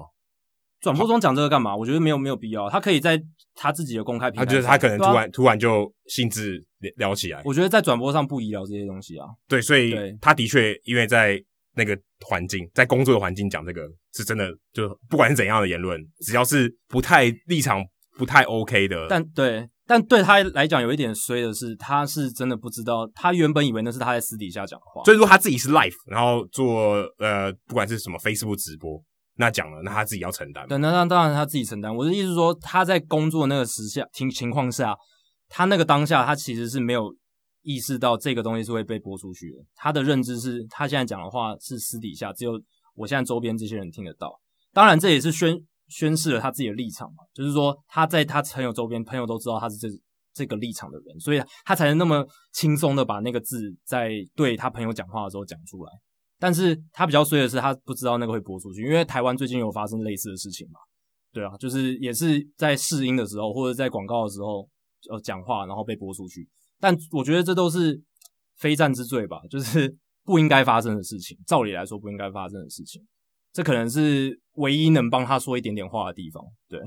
可是我觉得尴尬的是，如果今天一个人因为这样的这个情况就被制裁，或是被完全的封杀、冷冻，现在其实美国在台湾常常在讨论这个 cancel culture。之前方祖涵前辈也有提到这件事情，说当一个人这样只是在他的某一个情况下，他表达一个可可能逆风的一个言论，或是他可能不尊重某些人。但你就封杀他以前做过所有的好事，对，我觉得这个彻底全面抹消可能也不是一件太好的事情。可是我觉得在 Brennaman 这个案例上面，他这个真的很难讲啊。我觉得这个真的很难讲。这个我一方面也不是想要去直接否定掉他过去二十五年来他的这个工作的敬业，甚至他也可能也很敬业。对，他毕竟也是做了二十五年，然后。也都是做到他的工作嘛，然后也不是说那种真的恶名昭彰到烂到什么地步的主播，他也不是因为绩效不佳被干掉，对，他可能也都是每一天都上班工作，每一天都做得很好。可是确实啦，就是在我们现在这个社会氛围底下，还有就是这个社会不断在进步嘛，所以我们还是希望这种东西能越越少见越好。可是我个人是会觉得说，还是。可以给他一个 second chance，但是不一定是再回到这个工作岗位，然后就换另外一个。对，你不要就是这他这一辈子就是坏人，然后你就永远的否定他，我觉得也没有必要这样子。但是他必须为他这个错负责，或者是就是牺牲掉一些东西，我觉得这个是必要的。所以他牺牲掉的就是他的工作，他他最喜欢的工作就是播报球赛，但是他还是可以有个第二人生。那这个第二人生我是不知道是什么，可是。我会给他这个机，我会想给他这个机会去做。他可以来开 podcast，对，他可以 podcast 就没差了。对，他可以表达自己的立场，或者是他他想要再重新借由 podcast 慢慢爬回去，爬回去，这也 OK 吧？因为这也代表说他 pay his price 嘛，因为他要度过这个中间这么痛苦的过程，有点像社社区服务的感觉吗？类似，就给他 pay his due，就是他必须要做这件事情。我觉得没有必要，就是完完全全的就把这个人完全抹消、抹煞，除非他累犯，除非他后来就是很大言不惭的说：“哦，我就是痛恨这些同性恋，他们都该去死，或者什么，反正就是说出一些很可怕的话。”那当然，我觉得没有什么好原谅的。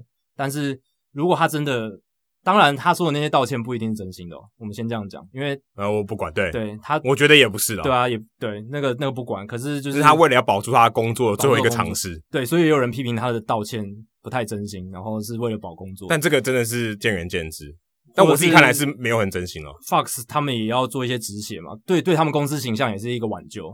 对，但我会希希望就是 Brandman 他未来如果。就是至少他在公众场合不要再散播这种仇恨的言言论。我觉得重点是仇恨言论，大家都可以有自己的立场，但你不应该去散布仇恨言论。你可以不喜欢人家生活的方式，可是你不能去禁止人家做某些事情，或是或是痛恨人家做某一件事情，只要他不影响你的生活。而且我觉得可能真的是用字遣词上是一个最大的致命伤。对，因为其实那个字代表了他的思想。我觉得啦，你今天就是因为、欸、不只是思想，还有力道。对啊，因为就是很，我就是往死里打，对啊，我就是不喜欢，啊啊啊，不喜欢到一个很很高的极限。对，所以我觉得这可能代表说他就是已经，而且没有什么可教化的空间。最可怕的是，他是轻描淡写的这样子说出来，他甚至没有思考。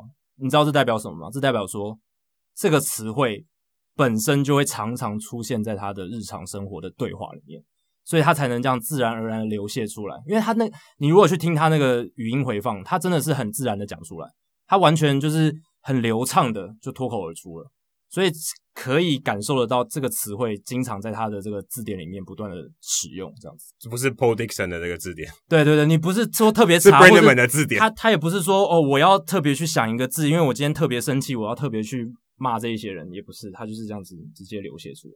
我想要分享在呃方祖涵前辈他在在 Facebook 贴文上面刚好提到这个 cancel culture 取消文化这个，或者我抵制文化。的这个一篇，算是他的一个评语了。他引用了美国前总统奥巴马的一个说法，他说：“这个世界很混乱，很多事情模棱两可，很多做好事的人还是可能会犯错，就像 Brennaman 一样。你斗争的对象可能有很多跟你是同样的价值观，嗯，但我但我不能说我认同他价值观，但的确，我觉得一个人有很多面相，所以他的确在工作上犯了错，但我觉得他的确也是值得说，我们有没有办法给他更好的机会？因为因为我觉得，如果今天你抵制他。”抵制他会不会让事情变好？如果不会，抵制好像没什么用。我的看法是这样：抵制他可以啊，这是你的选择嘛。对啊。OK，我就不要让你再当主播了。但是会让整件事情哦，未来这种事情会渐渐越来越少发生吗？我觉得也不一定。我但我觉得会啦，我我觉得一定会有效果。抵制一定会有一些效果，就是说会让以后坐上这个主播台的人，他意识到说这个事情严重性非常高，所以他会去更加了解这件事到底是什么，为什么他今天会被惩罚这么严重。那自然而然警戒性就会提高，所以我觉得这个一定是会有一点恶抑制的效果，抑制的效果。只是说，到底这个比例原则的拿捏是怎么样？就是回到我们刚刚讲，到底你要惩罚这个人到什么地步？然后还有刚刚 Adam 讲的，每一个人确实都有他的面相，每一个人不一定都是你所心里所想的那么坏。我觉得没有人是完美的，他有可能他某些地方你就不喜欢，因为。像哦，台湾最最好来讲这件事就蓝绿嘛，统独嘛，那不是说支持统一的人他就一定是你想的哦，他就是大陆派来的间谍，或者是他他就是他就是喜欢大陆人什么的，像黄安那那样子那那么极端，不是每个人都这样。他支持统一有他的理由，我在军队里面就遇到了像这样子的人，他是很理性的统派。你如果没什么不好，对你如果一贴标签就说啊，他他他就支持国民党，我因为你现在年轻人比较多人支持民进党。所以我拿这个例子，呃，你如果说你是民进党，然后他，嗯，他，你一听到他支持国民党，你就完全否否定这个人，完全不跟他讲话，然后他说的话都是在你眼中都是异端邪说，那样没有任何意义，你这样子也没办法改变什么。哎、欸，我突然变成一个政治节目，对，所以有点像政治节目，但其实这件事情完全可以体现出来，就是，对，我觉得蛮类似的。对，所以我那一次认识的那个人，而且我常常跟他深度的聊天，才发现说，哇，他其实知识非常的丰富。他支持统一，他有他也不是说支持统一啊，就是他支持一些国民党决策，有他的理由在。然后他会去看很多不同的报道，甚至比很多哦，因为我们那一批很多都是硕士生，他甚至比这些他他只有大学毕业，但是他他甚至了解，你不要这样歧视大学毕业，为大学毕业而已。对对对，但是很多人会觉得说硕士好像念书就比大学，所以这个也是在踢倒一个迷思嘛，就是有些大学生他的学识是甚至比研究生更更丰富的，所以那也是改变了我一个思维，然后也拓展了我一些视野，这样子。对啊，所以我们也希望大家可以保持理性啊。我觉得很多事情也不说中立就不好，但是我觉得很多事情是你要多看、多看、多看、多了解对，多了解，不要这么二分法。哦，所以事情人也不是好或坏，哈，很多黑跟白中间有很多灰色。对，就像你看 Brandman，他是一个白人，然后又是哦五十几岁的老白人，然后又在 Fox 工作。如果你今天不看。当然，Fox 体育台跟他们的那个 Fox 新闻台又不太一样，是没有对，但是是没有什么关系，人家会看哦，我觉得还是有差异，那还是会贴一个标签。如果你是很表面的人，你可能就看到这些，然后你就贴标签说啊，他就是那样子的人，对啊亲川普的。对，可是你今天如果像我们刚刚有讲他的背景，他是在体育台播了二十五年，而且他会播大联盟，也会播 NFL，而且播了这二十五年，老实讲，没有什么没有出过什么大包，然后也虽然蛮中规中矩。你就会觉得他其实也算是一个认真工作的人，他也是为了自己的理想付出什么的。对，所以就是每个人真的都有很多面相啊，这样。好，刚才也聊到电视台的一些风波嘛。其实大联盟最近，如果你光看电视这件事情，电视转播这件事情，其实是一件好事，是一件喜事。嗯，当然也可能是因为没有球，没有球迷可以进场看球，所以大家如果真的想看，他只能看电视或看 MLB TV 啊。所以最近有一个报道，尼尔森就是 Nielsen 这个调查机构，他们在地区性的这些电视台里面呢，他们发现说。诶，男性十八到二十四岁的男性，等于算是跟 Jackie 差不多族群的，可能更再小一点的族族群，诶，他们的收视的这个比例上升百分之二十六，是蛮高的诶。这是男性年轻人，年轻人哦，对，主要是年轻人这个概念是最让人惊喜。十八到二十四岁是很年轻，女性同样年纪的。上升四十一个 percent，哦，这更令人惊讶了。女性本来就是棒球比赛这个收视比较弱势的一环，在美国是也也是这样，这蛮合理的啦。这个我觉得古今中外到处都世界上应该都大部分都是这样子。除非你像我觉得日本这帮做的很成功一点是他们把球员偶像化，吸引到非常多女球迷，所以我觉得这是大联盟可以向日本职棒取经的地方。对，可能球员的长相什么也是一个卖点，对，可以操作，或是周边的商品，对。但整体来讲，其实大联盟的收视，如果真的以结果来看，诶，对大联盟来讲，其实他们可可能认为说，他们最近做的一些举措是正确的，例如说加强这个比赛时间控管，我尽量让比赛时间缩短，是不是真的有用？或者说今天纯粹只是因为疫情啊，大家没有进场看球，那我唯一能够收看的管道是是电视。可是其实让我看到这个数据的时候，我第一个冒出来问号就是，诶，可是年轻人可能用手机看 MLB TV 耶。对不对？所以 MLB TV 的这个也增长了。对啊，可是，但他给我这数据，我就觉得说奇怪，应该应该要先看 MLB TV 吧？MLB TV 也加十一个 percent，大部分一定都年轻人，而且大部分一定都年轻人。因为可是 MLB TV 有个超级无敌大的缺点，如果你在当地你看不到当地的比赛，对，有 blackout，就在这一点我觉得也也个人觉得蛮蠢，但是没办法，因为商业利益的考量。对，不过我觉得电视收视率增长这件事对大联盟无论因素是什么，它的一定是好事。因为他们现在他们是说调查七月二十三号到八月五号，但我觉得最重要的其实是这个时间的区间，这个是一个很大的 caveat，就是所谓的你要注意的点啦。因为这个期间呢，他们其实是要跟去年的开机做一个对照，去年开机是三月二十八号到四月十号，所以跟同期比较，确实哦，收视的人口增长了十二万，那是四趴的涨幅，但是呢。这个区间有几个因素，第一个月份有差嘛，三四月跟七月到八月，大家的收视习惯可能会有一点落差。虽然都是大联盟开季，三四月可能有 NBA 了，对啊，三四月的时候可能有 NBA，那现在也有 NBA 啊，对啊，现在有 NBA。可是还有一点是，现在 NBA 是还没有季后赛的时候，就是现在现在现现在有，我们在录音的时候已经有，录音的时候有。我是说他调查那个七月二十三到八月五号的时候，还没有打到季后赛，而且。都是比较寂寞的一些，有有蛮多乐色比赛嘛。哦，不对，太阳队来讲不是哦。对，就是还就是没有没有到季后赛那么精彩的赛事。那还有就是可能这一个现现在这个赛季这个新规则可能有发挥作用，比如说突破僵局制，哦，引发一些新的话题，对不对？或者是一些呃国联没有指定呃没有没有投手打击，会不会增加比赛的精彩度？这个是有这个关联性很难很难知道，很难很难知道嘛。但是就是。这个棒球收视率可能增加的原因，然后还有就是，比如说比赛变少，每一场比较比赛的重要性变高了，会不会增加大家看的意愿？这也是一个有被提出来讨论的。还有就是本来不被期待的球队有意外好的表现，比如说像精英队、像马林队。像老虎队，像洛基队，像洛基队，那这些市场是不是就会被刺激到？本来他们球迷想说，这个赛季我不用看棒球了，因为反正都是烂队。哎、欸，可是我觉得这个这个这个论点不合理，因为他是从七月二十三号八月五号，所以那个时候大家可能还没反应过来。哦，原来我们球队打这么好。哎、欸，对，也有可能。对，就是才第一第一场第一个礼拜而已。哎，那现在发生什么事？对，然后还有很多新秀的登板，这个也是一个。今年新秀蛮多的，因为今年很多的新秀球员、小联盟球员，他们那种大物的。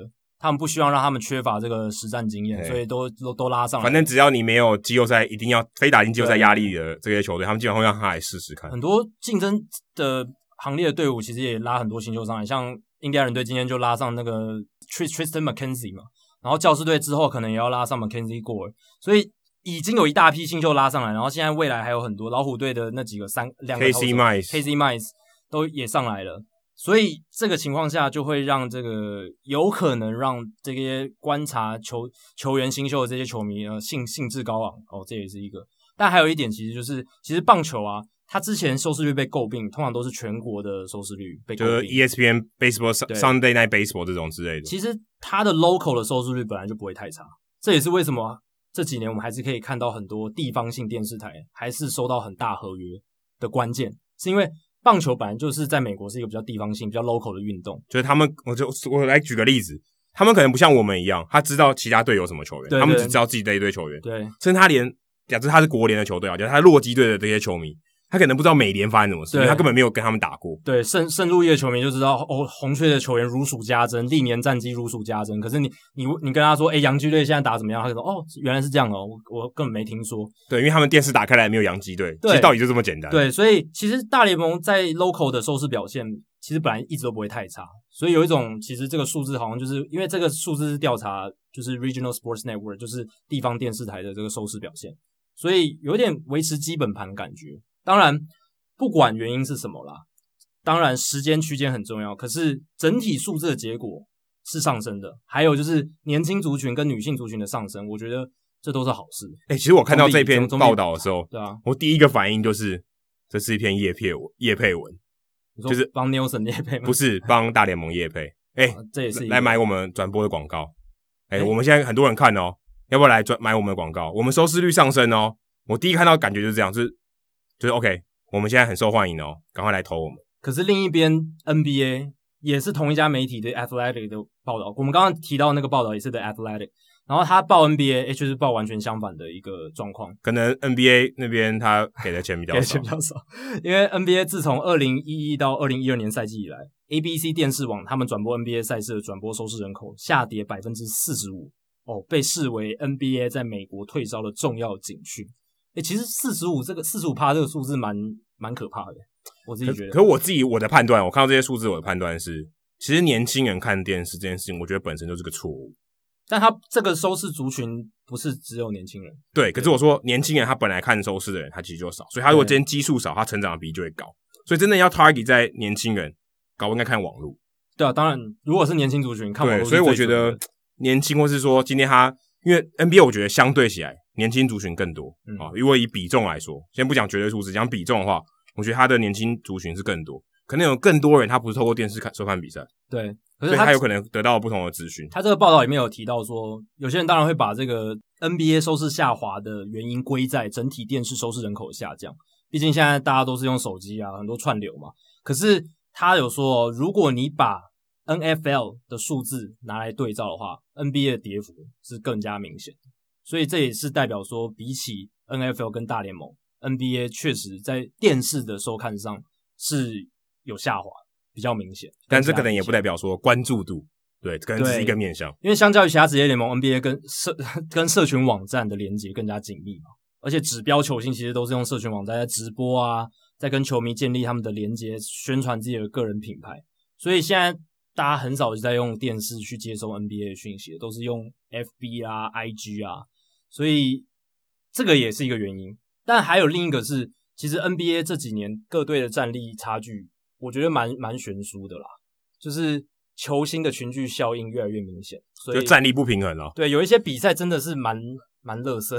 但但但我觉得这是他们生态的问题，就是蛮极端的。但我觉得蛮正常，因为他们比赛、嗯、第一个，他比赛相对数也比较少，然后他们人数就是怎么讲？这场比赛需要的人数，真的主力球员其实相对是少很多。棒球如果你一个投手再强，还是每五天上一次。对啊，所以其实球员能影响的东西多，所以他说只要能到好的球员，他这个差距很快就可以。对啊，确确实是这样，没错。但是他比赛本身的这种这个进行的模式，我觉得很容易导致成这种情况。对，那其实还有其他人点出的原因是说，像这因为 NBA 又跟一些政治的因素牵扯在一起嘛，像香港的抗争，然后还有什么黑人平权运运动这些。NBA 跟政治纠缠的这个程度更高，所以有点模糊了这个赛事的焦点的感觉。但其实 NBA 是比较这个原因，NBA 是比较 outspoken，对，确实。但是相对起来，大联盟是比较安静。大联盟在这些议题上面其实是相对安静很多的。但我会觉得说。这一些东西纠缠在一起，反而让这个 NBA 的曝光率更高啦。照理来说，应该关注度会更高，应该关注度更高，但搞不好看电视但是我觉得的人会变多。但是我觉得，就是有人会因为他立场不相同，他开始抵制，啊、就就抵制了，就不看。他他他今天觉得，哎、欸，他今天觉得我我的立场跟你不同，我就不看。对对，就刚才讲 cancel culture，所以有一批族群，而且其实保守派看电视的族群好像。会比较多一点，这我就不知道。但是，这个、但是我觉得，如果他今天立场不同，的确有可能他就不看。因为美国保守派的电视台，他们收视率确实是比民民主派的呃自由派的高非常多，这个是我确定的。对，所以也许吧。对，但 anyway，我觉得这个收视率的东西，我觉得要看长期啊。就可能也许说，哎，他这个东西能不能继续维持？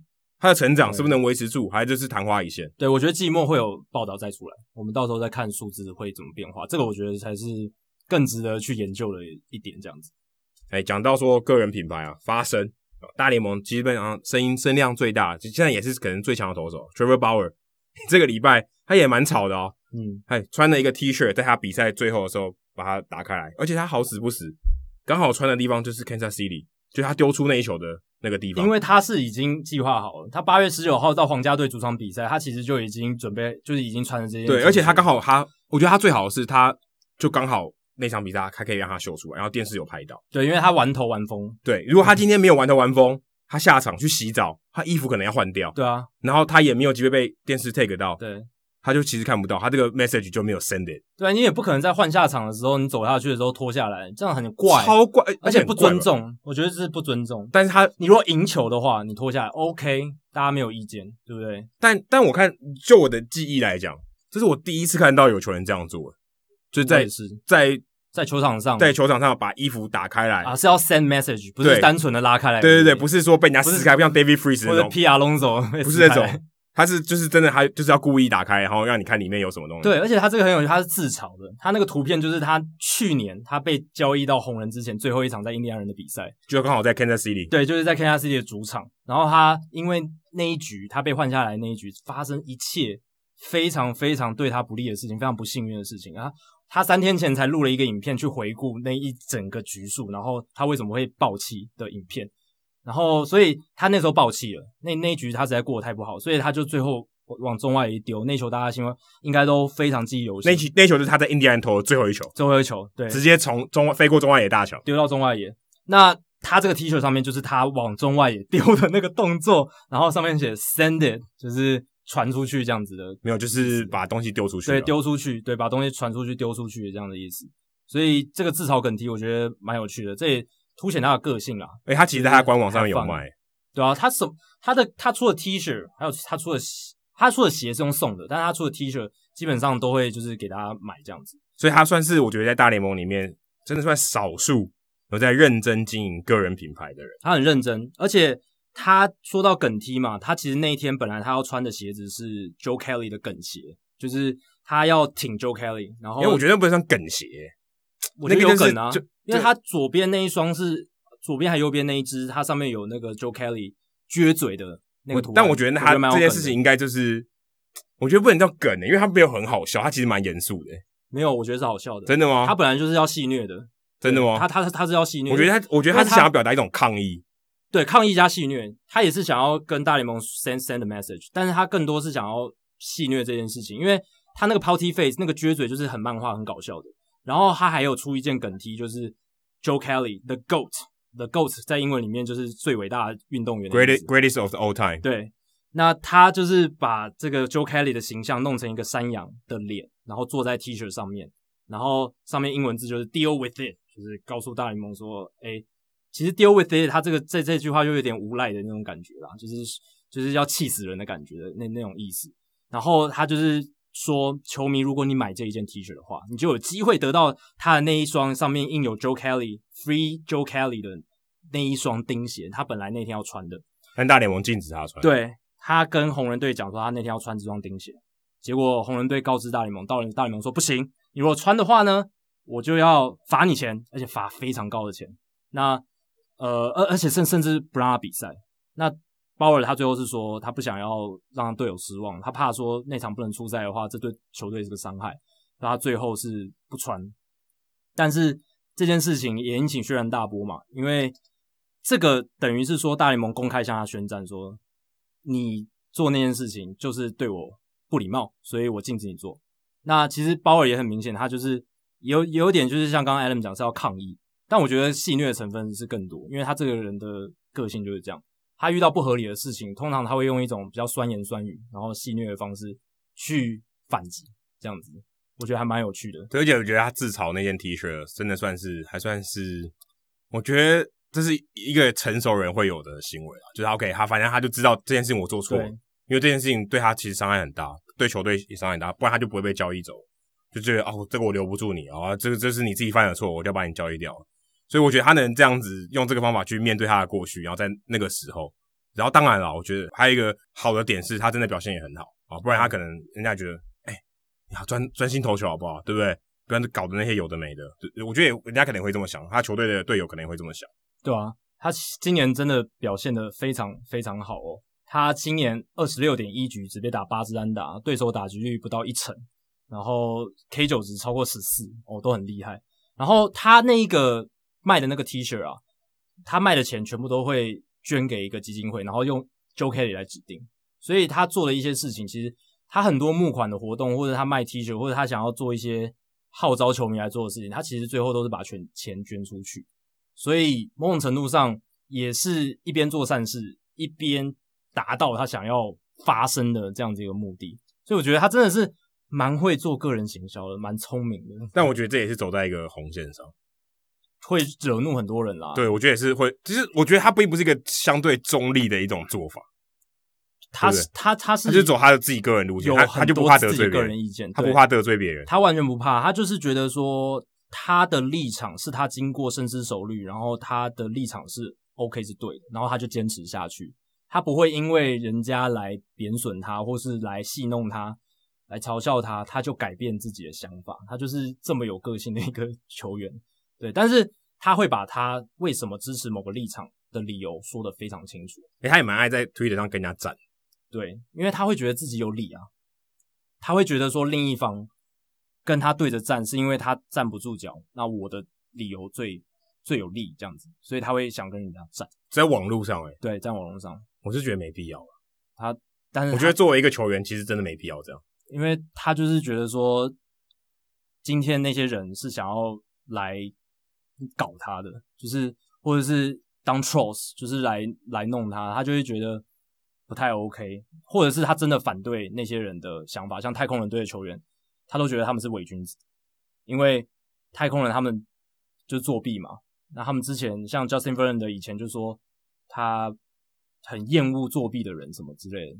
v e r l a n d 以前有这样说，所以 v e r l a n d 后来在太空人队，然后他们又有作弊的行为，这样的状况就会让 Bauer 觉得 Verlander 是一个伪君子。对，还有像 Collin McHugh 啦，还有像 Lance McCullers Jr. 他在他的 Vlog 里面都有去批评他们，这真的是嘲讽到一个极致。对，而且我觉得我刚看他在那个 Vlog 里面还开车，然后不知道干嘛开车还讲一讲，突然讲到 Gerrit Cole 啊，对啊对啊对啊，Gerrit Cole 有用松胶油，大家知道吧？我之前讲过，对，他就这样，他就他就用这种心态说，哎、欸，现在是怎样？呃，聊聊 Gerrit Cole 吧，这种感觉。对对对，时时不时就要提到他以前的队友，这样，对，在 UCLA 的队友，我就觉得，有时候我觉得有点烦啊，就是，哎，不要一直提这些东西。而且很有趣的是哦，他今年的表现其实有点像当年的转速门。大家不知道有没有注意到，他今年当然账面上刚刚提到那些数据都很屌嘛，防御率零点六八哦，只失两分，而且都是阳春炮。对，对手打击你刚刚提出不到一成，不到一成，零乘零九三，对，零乘零九三，非常非常就就零乘九三啊，应该这样讲。对啊，零乘九三。然后，但是最有趣的是，他所有球路的转速都暴增。哎，这个是他自己曾经说过的话，就是这个是不可能发生的事情。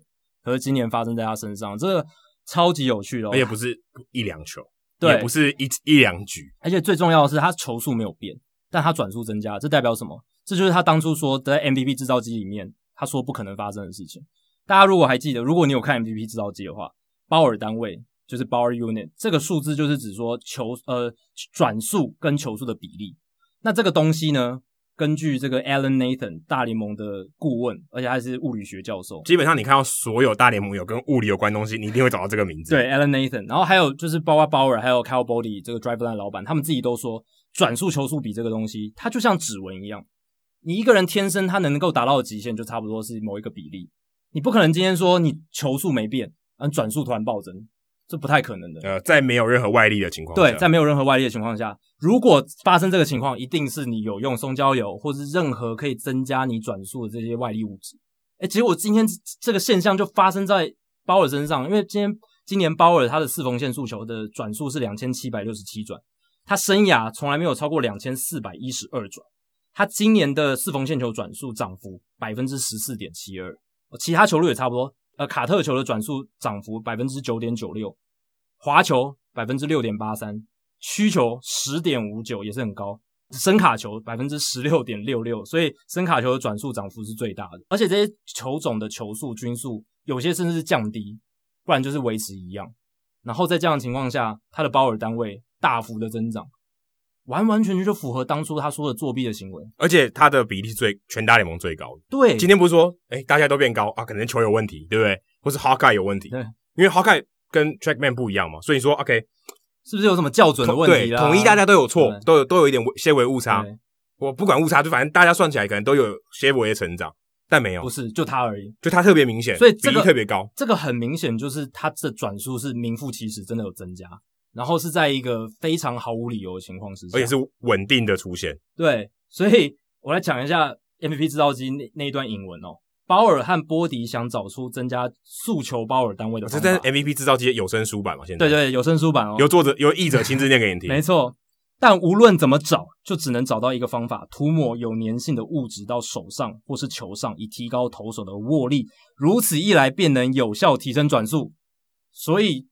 这就是鲍尔今年在做的事情吧。我我除了这一点，我想不到其他原因，因为这看起来就像是唯一解啊。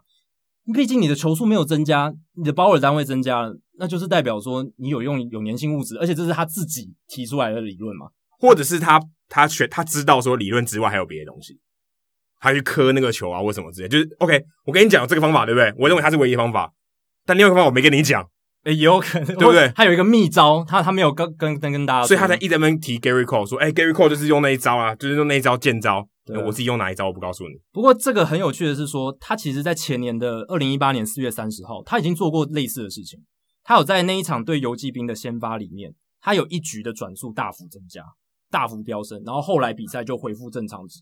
所以那时候大家不是都在猜说，啊，鲍尔是不是就是要嘲笑一下 Gary Cole？他说，诶，我现在有用哦，对，证明一下说。这个真的是会有效果的，而且我在实战中弄给你看。对，我实验给你看嘛，对，我就丢，然后结果真的，你看我一单局的转速飙升，鲍尔单位飙升，然后我后面又回归正常，所以代表说 Gary Cole 还有太空人队，因为太空人队整队他们的转速的平均增幅是非常可怕的，非常高的，很多球员的转速都莫名其妙的提升，所以鲍尔大阵都没有用松焦油，诶，全部人都跟鲍尔一样用了某一个东西，没有人知道，搞不好真的是这样。你说太空人那那些球员吗？对啊，搞不好也是。大家都没有人讲，大家都放烟雾弹，说松焦油是唯一提升转速的方法。因为松焦油好像最常见嘛，对，或是最容易被抓，而且已经是被有有点被球界所接受，对不对？欸、对对，就是整个大联盟球界，因为包括自己是说他自己估算大概有百分之七十到七十五的投手都有用这些东西。那那我现在有一个更好的、哦，对，可能有一个更密招，或者他在实验室发现了一种可以增加转速的训练法，我我们也不知道。但是如果真的有这种训练法，照理来说，Driveline 的所有选手都都会转速大暴增吧，对不对？不然，而且鲍尔他自己也有好朋友啊，他他照理来说是蛮喜欢跟人家分享的，因为他这件事情就是商业机密哦，所以这个最大的商业机密他留着，其他我跟你讲没关系。加重球训练那个摇摇棒什么我都可以跟你讲，但是这个最重要的商业机密我保留在我自己手上，因为这会让我赢得赛扬奖。这个真的可以让他赢得赛扬奖。你看他今年他现在数据如果继续维持到季末赛扬奖，绝对是他，至少国联的是他。你如果有看他比赛的话，他那些球真的是打不到，他的滑球跟曲球，还有他直球，这样三种球路搭配起来，他那个。共轨效应是非常可怕，他三种球路出手的时候轨迹都一样，然后到最后才这样分开，像天女散花一样那样岔开。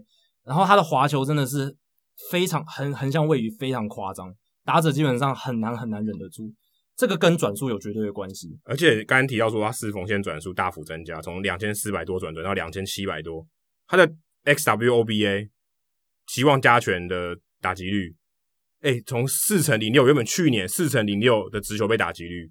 现在只到一成五八，叫预期加权的上垒率啊，上垒率，预期加权的上垒率，这个就是击球品质的数据哦。这这个已经是两个等级了吧？对，这个代表说打者对他的击球仰角还有击球输出整个大幅下降。就他的四缝线，我觉得打不好。对，完很难打中球星，很难制造出色击球，就是说 barrel 很难打出来，所以才会有这么好的 XW。光这个他就够压制对方，因为我只要丢直球，因为他输球有百分将近百分之五十。我靠！我光我光这一球就吃杀吃的死死的。对，还有这一点就是他今年的这个球种，他今年的速球跟卡特球速球系的比例大幅提升，跟他往年比较依赖变化球种是比较不一样的投球形态。因为他其实球速没有很快，对，不算很快了，就是没有到最没有像 Kerry Cole 那样，就九四九五，当然也很快了。他也可以极速也可以飙到九七九八，可是他不像 Gerrit Cole 那样均速九六九七或 Jacob deGrom 均速九六九七九八，没有那么夸张。所以他今年的状况就是他的直球细、直球、卡特球、深卡球，它的比例提高，然后各种球路的转速都大幅提升，但是球速都没有变，或者是甚至有点微微的下修哦，就甚至没有提高这样子。所以这个他自己把转速门用在自己身上吗？到底是怎么样？我觉得这个要等他后面自己去解答，因为我不然外外人实在很难知道到底发生什么事。他不会讲的啊。谁会讲？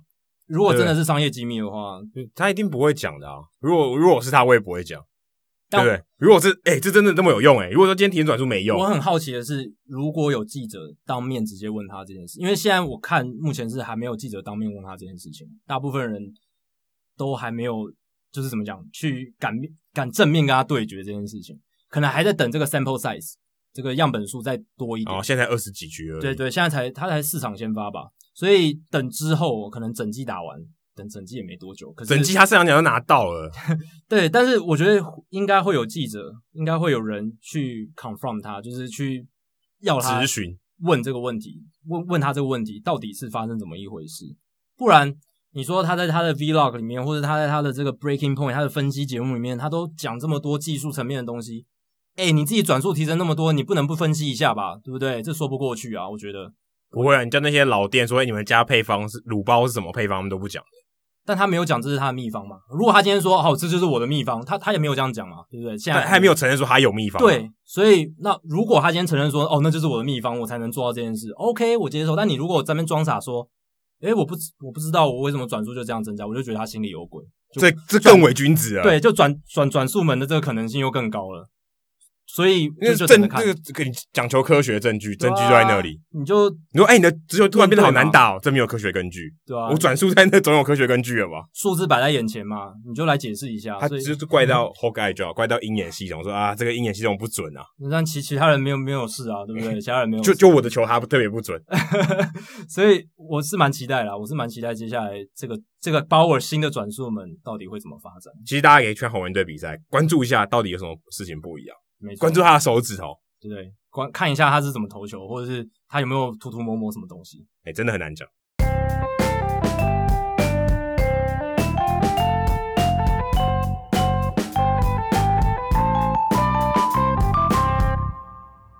好，接下来是冷知识的解答时间。然后刚才 Jacky 有提到说有三个背号嘛？哪三个背号？呃，八六、八九、九二。对，这三个九二啊，无铅汽油在上礼拜六已经用掉了。哪个球员啊？有个叫 Hennis Cabrera，红雀队的，不知道后后援投手，是不是球速很快那个？对，球速很快那个，我知道。他也是新上来的，他穿九十二号，OK，穿了这个第一个号码，所以九十二号现在开始有人用了。嗯哼，同样是红雀队的 Jesus Cruz 也是一个右投手，他穿了八十六号，所以他是第一个在这一周穿上那个三个背号，其中一个没有被穿过的。嗯，所以正确点来讲，第一个是 Jesus Cruz，OK，、穿了八十六号，红雀队的右投，红雀队的右投，再剩下几号？八十九，八十九号后来也有人穿哦，洋基队的新秀 Miguel Yajuri 也是一个拉美的球员，Yajuri 穿了八十九号，他成为史上第一个穿八十九号的球员，八十九号也是史上。最后一个被穿的号码也完成了这个背号大满贯哦！哎、欸，真的很难相信这件事情呢。对啊，已经背号已经快使用快一百年了，已经对一九二零年代，一九二零年代洋基开始的，然后都没有人穿过这三个背号。但如果大家好奇说，就是这个背号到底是大家惯例怎么样，可以去看那个背号小故事的那个单元，Fox 体育台上面有。但它里面提到理由就是说，因为其实早期大联盟呃球队球员在选号码的时候有一些惯例。造成说有一些号码就怎么样，就是不会被选到。对，可是现在的情况是，是那个 Clubby 帮你秀号码的时候，他选一个没有现在球队上没有人的号码，但是这么多 Clubby 没有人选到这三个号码，哎，就是就默契也强到一个爆炸吧。有时候也是球队的这个装备经理在决定的。对啊，对，所以我我不懂哎，因为可能有这个现象是怎么回事，也要考虑解释啊，球员的感受吗？就是有些。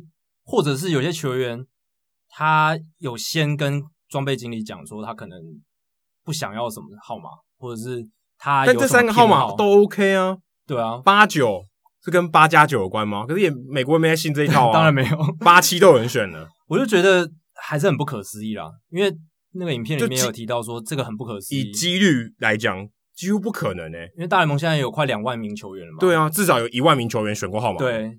可能前面九千个没有，但是后面的都有选啊，所以真的很难。当然，绝大多数的球员上大联盟都是五十号以下的号码在选，大部分啊。哎、欸，通常是你如果第一年上大联盟，人家排给你号码可能是五十几号，或者六十几号、七十几号、八十几号、九十几号，刚被拉上大联盟那一种，没得选。对，很紧急的，呃，赶赶快给我的号码，我要上场了。但九二八六八九都没有人选，这太不可思议了。对，很神奇。好，接下来进行本周的好书我来读单元。其实我们刚才在节目主单元里面有已经先爆雷了一下，我们这个礼拜要介绍的书，哎，算是搭个时事吧，因为这个时这个礼拜几乎大家都在讲潜规则。不过我觉得有点可惜的是，大家好像只有谈这个事件哈，就没有去挖说到底还有哪些有没有更不合理的潜规则？对，有没有更不合理的？就刚刚讲那些，哎，刚才有些真的是你就好像尝试，但它其实潜规则因为没有写，因为潜规则英文是 unwritten rules 嘛。只要他没有写下来，没有写在这个规则书里面，都可以算是不成文规定嘛。任何惯例，任何对啊，没有写下来，但但是某些人会去遵守嘛，某些人认为这是规则，我不能破，啊、所以也还蛮有趣的。对，但我今天想要分享一样，就是 Paul Dixon 这本《The Unwritten Rules of Baseball》，就是讲说棒球的这些不成文规定。哦，他在二零零九年的时候出的书，也好久了，十一年前，有一阵子了。所以他可能没有记到 Tatis Junior 这一段。以后他如果再再版，我相信一定会写到这一段的。这个是一个最佳案例，就是刚才讲到那个潜规则，领分领先分数太大，零好三坏，不能全力出棒，而且还要加上是 Tatis Junior，这更重要。然 后可能在他序言第一个就要写这个事件，因为太有名了。对，这个可以当做卖书的最大卖点。那他这本书里面有分球员、教练、裁判哦，这三个很重要的，他们都会有一些 unwritten rules，还包括计分人员也有哦。嗯，球啊、呃，球迷、媒体啊、哦，这六个。那后面还有一些是呃，可能棒球界常见的迷思，或者大家认为说普遍的常识，在球界里面会有一些普遍的常识，例如说什么哦、呃、年纪啊，怎样的年纪是球员的巅峰啊，这些这些普遍的常识跟迷思。但我今天想要分享的是媒体的啊，因为我做过棒球记者媒体，然后也在美国的这个球场里面工作过，所以我想跟大家分享一些我觉得还蛮有趣的。那里面我看到第一个，他第一个例子提到一个是有些媒从业媒体人员不能说某一些字。就好像说我们不能说凤梨，或不能请你吃凤梨。嗯、那它里面提到一个故事是道奇队前 Ray Barber，然后他、哦、很古早了，很古早，就跟 Vin Vin Scully 搭配的 Ray Barber，很久很久以前的，还在布鲁克林的时候的。嗯、那他他有说他不愿意提到 blood 这个字，血这个字，因为当时他曾经在珍珠港事件爆发的时候，他有播报血播报这个球赛，然后人家希望说，哎，鼓励大家去捐血，嗯、那捐捐血一定要讲到 blood，一定要讲到这个字，没有办法讲到其他的字嘛，没有办法其他的字代替。他就觉得我不能讲到这个字，他不想要讲，可能他觉得比棒球比赛怕见血还是什么的，他不愿意讲。他说：“那我叫我的搭档讲，我我不要讲这个字。”他个人可能觉得这个字对他来讲不吉利吧？可能对，所以我觉得可可我不知道是球界的这个还反正 anyway，这也是一个媒体很奇怪的一个不成文规定，就是有些人他有些字他在转播之后他是不会讲，这已经算迷信了。我觉得应该算迷信。对，那看到 Red Barber 这个名字哦，Barber 大家知道是理发师。我刚好今天读到一个新闻，我想跟大家顺便分享一下。我看到 Henry Sosa 会帮队友理头发的新闻，其实，在小联盟很常见的，对，很多人都会当 Barber，尤其是拉美球员，他们自己不想花钱去外面剪头发，所以其实像马林鱼队去年的新秀 Jordan Yamamoto。他就是在球队里面就是理发师，他随时还会带着那种理发的 kit，嗯，在到处跑。啊，今天球球队的球员，我的队友要剪头发，我就帮他剪。然后我之前去访问小猪的时候，他有一次我在赛后等他访问，说：“哎、欸，等我一下，等我一下，我要去剪头发。嗯 ”然后他就到那个厕所，然后拉美球员帮他剪完以后，然后再出来。所以他们基本上这个是一个球队里面的一个还蛮有趣的理发文化，就是吉力吉捞拱冠了。对，吉力吉捞拱冠。那台湾好像第一次看到这个新闻哦，我在我印象中，中华职棒第一次报这个新闻，Henry Sosa 帮队友理头发的新闻。因为我看 Bonilla 也去给他剪，然后 Vanny 很合理啊，Bonilla 去给他剪非常合理。他不同队的 Villanueva 也去给他剪。他们都在异乡打球嘛，在那么远的地方，而且都来自拉美，我觉得给给他剪的话，应该算蛮合理的一件事情。虽然不同队，可能要给他一点小费。对，对，我觉得还蛮有趣，因为他们等于诶，在在在国外哦，还是保持这种小联盟的这种小这种蛮蛮特别的传统。对，我觉得这个惯例还蛮有趣的。然后。Sosa 的话，大家不要看他就是相貌凶恶哦，但他其实是一个面恶心善的人。对，他讲话其实蛮温柔，很 gentle 的一个人。就波哥就有跟我分享过，说他在赛后啊，就是很亲切，很亲切，而且甚至在餐厅吃饭的时候，诶，会主动加入波哥，呃，问问他说要不要一起来吃，这样子，就是很亲切的一个人，跟他这个外外外表这个彪形大汉的形象差很多，外刚坚强，内心温柔，对。好那另外一个就是第一个，他有列开始列说媒体有哪些 unwritten rules。他说媒体是 press box 是不能欢呼的。我不确定大家有多少人知道这个这个规定哦。这个其实也是不成文规定，因为他也不会写在媒体是第一条啊，说你不可以欢呼哦，要给我安安静静的。嗯、但其实做记者大家都知道，说你在那里面你就是一个中立国，好像公海一样的，在里面你是不能有任何情绪的。对，然后我觉得除了中立以外，也算是尊重你的同行、同业、同事啊，就是。毕竟那是个工作场合嘛，当然，当然你，你你说球队呃球场也是工作场合，可是那不一样，那是人家在打球。但你在媒体是工作的话，尽量不要在那边鬼吼鬼叫了，也是一件尊重人家的事。但我觉得要看，可能看情况，特别的环，特别的情况，例如说可能某一个记录达成了，或是呃可能世界大赛冠军，对对对，对，那那那也另当别论，那另当别论。对，但对同样的，你要尊重你旁边的客队的记者，对啊对啊，对不对？或是对你或主队的记者，就其他总是有别队的 B writer，所以你要尊重人家。嗯然后他这个书里面分享一个小故事，我分享给大家听哦，其实蛮有趣的。一九八九年在圣路易的时候，巨人队来这边做客，那有一个人，哎也不知道怎么回事，他穿着红雀队的球衣，坐在媒体室里面，他在客队的这个媒体室的座位上，因为他其实穿红队红雀队的球衣，但是坐在巨人队的这个记者席上，嗯、他帮红雀队加油，很很吵。然后巨人队公关就说：“诶 Danny Jennings 这个这个巨人队公关就说：诶这里是媒体室，你不能欢呼，是大家工作的地方。”他说：“哎、欸，我在这边是帮主场球队，在主场帮主场球队加油，总可以吧？”他说：“你是媒体工作人员吗？”他说：“Do you belong here？、嗯、你是你是在这边工作的吗？”嗯、他说：“我想在哪就在哪。哦”哦，这么嚣张啊！对，我想在哪就在哪，口气这么大。然后两个人他就有点争执，结果那个穿红雀队球衣的人，他就把他的背转向了那个巨人队的这个公关，于是他们发现他写 Ashcroft，Ashcroft，A S H C R O F T，就一一转过去发现啊，他是州长。他是密苏里州的州长，后来他还成为美国的司法部部长，二零零一年到二零零五年，所以他等于诶，他为他破一个先例，他在媒体室看球，然后穿球衣，然后哎，人家就不敢大小声了，好大的官威呀、啊！套套一句俗话，但但如果你不是州长啊，你你你可能没办法。那我觉得这样还是不太好啦，而且以政治人物来讲，这种事情如果在现在 Twitter 的年代爆发出来，哦，他可能也触犯了潜规则，对。我觉得他要公开道歉，对不对？不能有官威啊，然后要公开出来道道歉。而且这其实他他那样行为，我觉得不管不管怎么样，都是不件不好的事情。而且我觉得穿球衣在那个媒体室里面就是一件很不 OK 的事。你在包厢里面 OK，不怎么在媒体室，其实我也不知道。我看到这个故事，想说，我第一个问题就想说，奇怪，怎么会在媒体室穿球衣？然后还用你的官威、你的身份去压，这个更现在出没有啊？我猜他应该没有，压就是说，看一下我背后是什么。那、啊、可能就那他的意思就是这样啊，哦、就是你要认得我、啊，罩子放亮一点。对啊，我是州长，你竟然不认得我，我就觉得不合理啊。好，再来第二个啊，就是刚刚 Jacky 其实有提到，不能说快啊，嗯、不能说 quick 这个字啊，说这个古今中外，哎，在哪里都一样。之前真功那个如何当如何做个好球评里面也有提到这个，这个已经这已经已经不成文，已经不是不成文规定，已经是成文规定了，又被写在书里面，对不对？已经是 written rules 了。对，可是没有写在规则书。对对。他说还有第三个是不能翻球员的置物柜。哦，这个这个绝对不行，这是一个大禁忌。所以之前那个 Maguire 的那个药罐被拍到，其实已经触犯了禁忌。这个我觉得就是一个尊重嘛。这个球员的球置物柜是他隐私的空间。而且我想，因为也是这个关系啊，可能不一定是这个事件关系，但其实球员休息室里面是不能拍照，嗯、是不能拿相机进去。对，这个是有明文规定的。但是你可以用录影的。所以坦白说，我不懂这个点，因为录影基本上就是一连串的相片。对啊，但所以你，你把它截图就是一张相片，啊，对，你该看到的东西你还是会看到，所以其实我不是很能理解，但是事实上大部分的球场都是有的规定，甚至有些球场是你不能拿手机进去打开来，对，对对，你可以，甚至有些不能让你传讯息，但是尽量是说你手机不要拿起来拍，不管你是今天要访问，我你录音可以啦，但你就不能拿起来拍，好，所以这是现在的明文规定。再来就是 press box 这媒体室的座位不能随意坐哦，但我觉得这个可能是已经有点老了，这个二零零九年写的这个规定。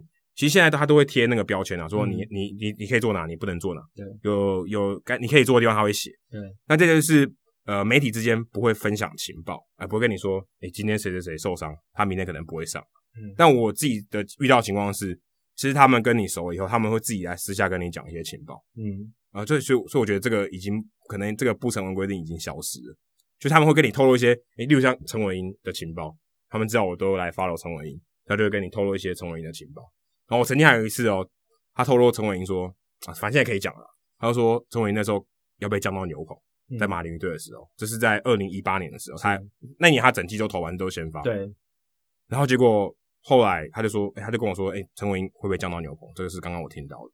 就后来没有，因为后来其他先发受伤，所以他就他就继续留那个位置。嗯、他后来跑来跟我说，不好意思，后来那个这个是真的消息。只是因为怎么样怎么样，所以后来没有成。中间有转折这样子，所以的确还是真的，他们还是会分享情报，所以我觉得也没有到这么彼此竞争或敌对。就我觉得现在这个年代，其实真的比较比较没有这样子了吧？你看现在推特那么发达，然后讯息流通的这么快速，但我觉得现在推特，但我觉得推特下面他们也会这样，就是抢快，对，抢到一个夸张的境界。对，但是老实讲啦，那些资讯就是哦你。它本身的那个资讯的价值没有到那么高，它是时效性的问题。对，它是因为它第一个发，它才有它的这个重要性。哦，不过你你这样讲，我觉得也是有道理。因为二零零九年那个时候，可能也许 Twitter 才开始啊。因为我我想讲的就是这样，就是因为那个时候根本社群媒体还不很不发达，就是没有那么那么及时。所以报纸我现在写的，我现在就不告诉你，我明天写见报你再看。很多独家报道是隔天才会见报的，现在哪有可能？现在独家报道都嘛当下就出来。如果真的很重要，对啊，像可能 Evan Drellich 跟 Ken Rosenthal 他们。那一种就是暗号门那个案件，当然是要压着，那个是可能一年一次的大报道。但一般的新闻，什么受伤、什么像牛棚这种事情，马上就发出去。对，马上就可能他当下就直接推了就送出去。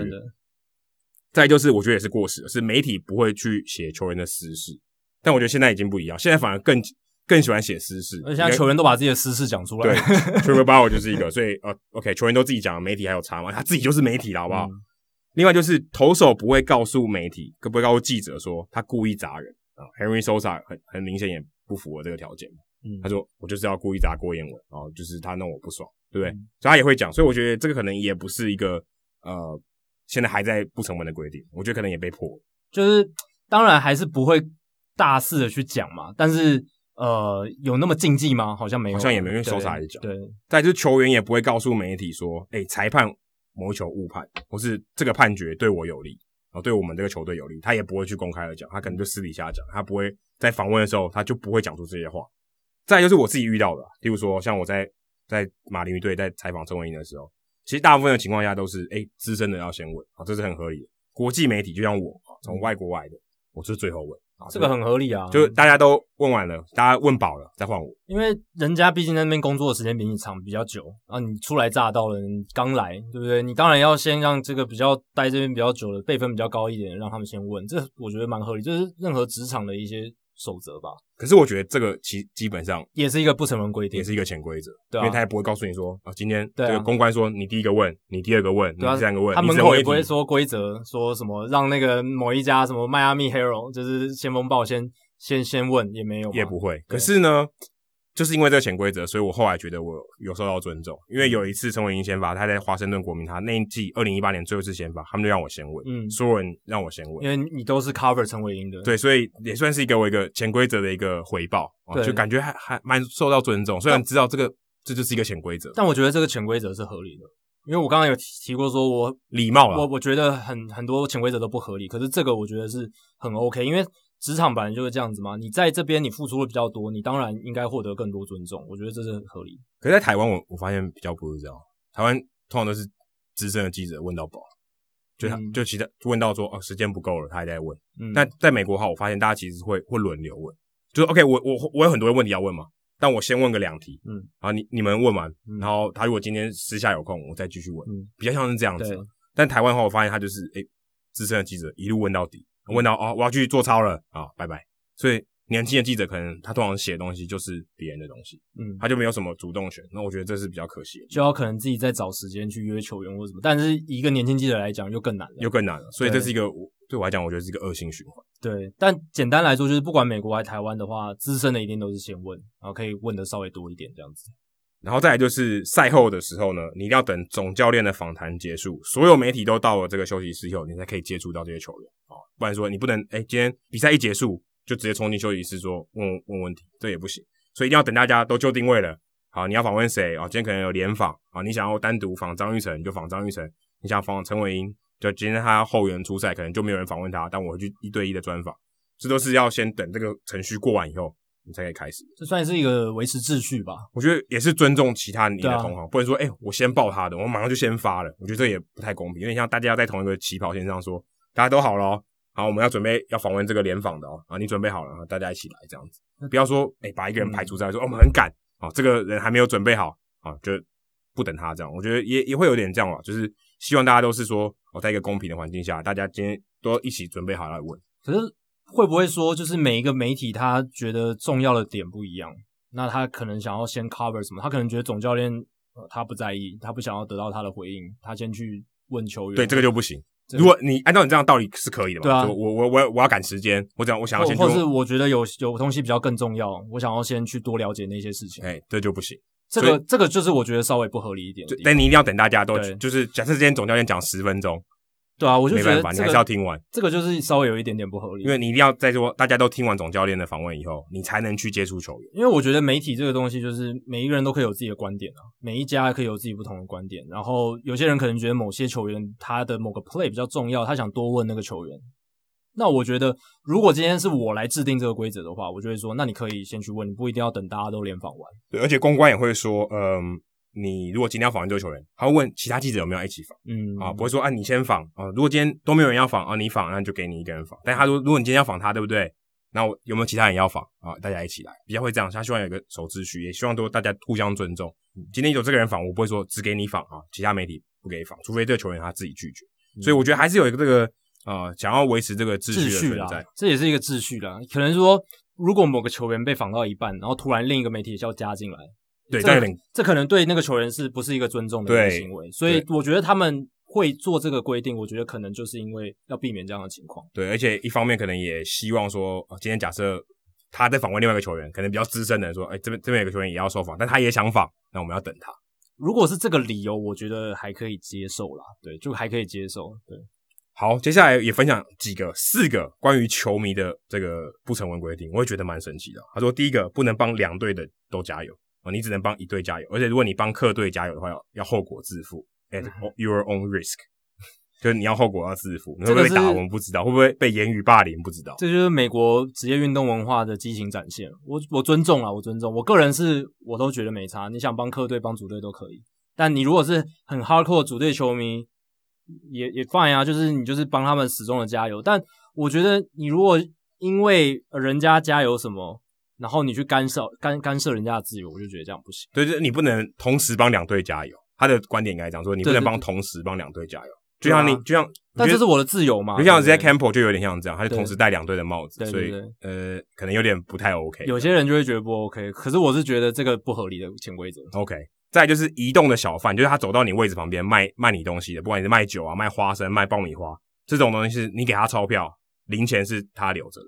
嗯，他虽然会找你钱，但你一定会说 keep your change。嗯，所以这个是他一定会这样做的。这个在美国，你熟悉小费文化的话，就会觉得很理所当然了。就是小贩已经不容易了，然后你就是买买那那当然那个东西超贵，就是可能一个 lemonade 就是十块美金还多少的，但是你就会觉得他们会动，他们会定在一个尴尬的价钱，例如说八块、八块五、八块五，对，然后找钱就全部给他十块，对对对对对，就是一张十块直接给他这样子。对，所以这算是一个。呃，美国小费文化，但是也是球场的一个不成文规定，因为嗯，这些小费啊、呃，这些球小贩也只有在球场会卖嘛，所以这些东西是在球场里面才特别有的情况。欸，他们是季节性员工比较辛苦一点啊，就是当让让他们多赚一点。对，小费其实他们额外收入的来源，真的。再就是你可以保保留这个界外球，除非是全垒打球，因为像小熊队的话，好像他们会鼓噪你要把它丢回去。可是其实最有趣的是，小熊队是第一个允许球迷带走这个球的球队，在一九一六年的时候才有，所以一开始其实是没有。哦，因为早期球很少啊，对，球资源非常匮乏，所以球都要。回收使用对，但是小熊队反而是有这个传统，是要把它丢回去。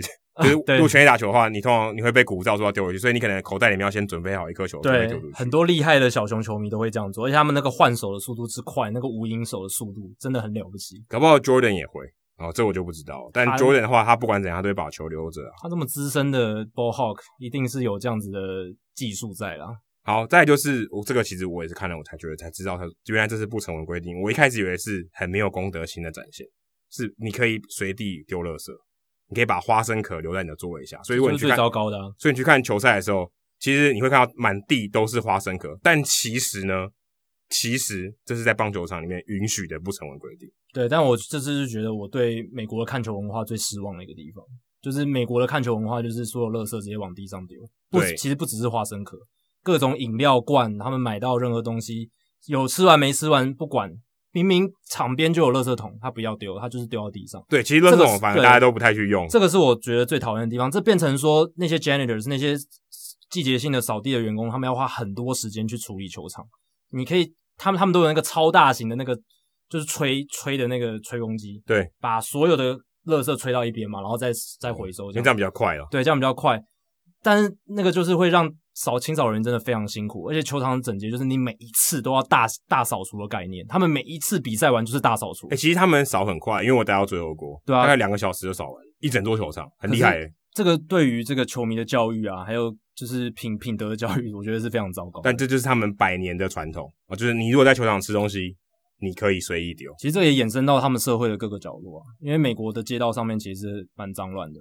然后地铁站也是，我在地铁站就是大家都是垃圾直接往旁边丢，即便有垃圾桶。对，现在还好了吧？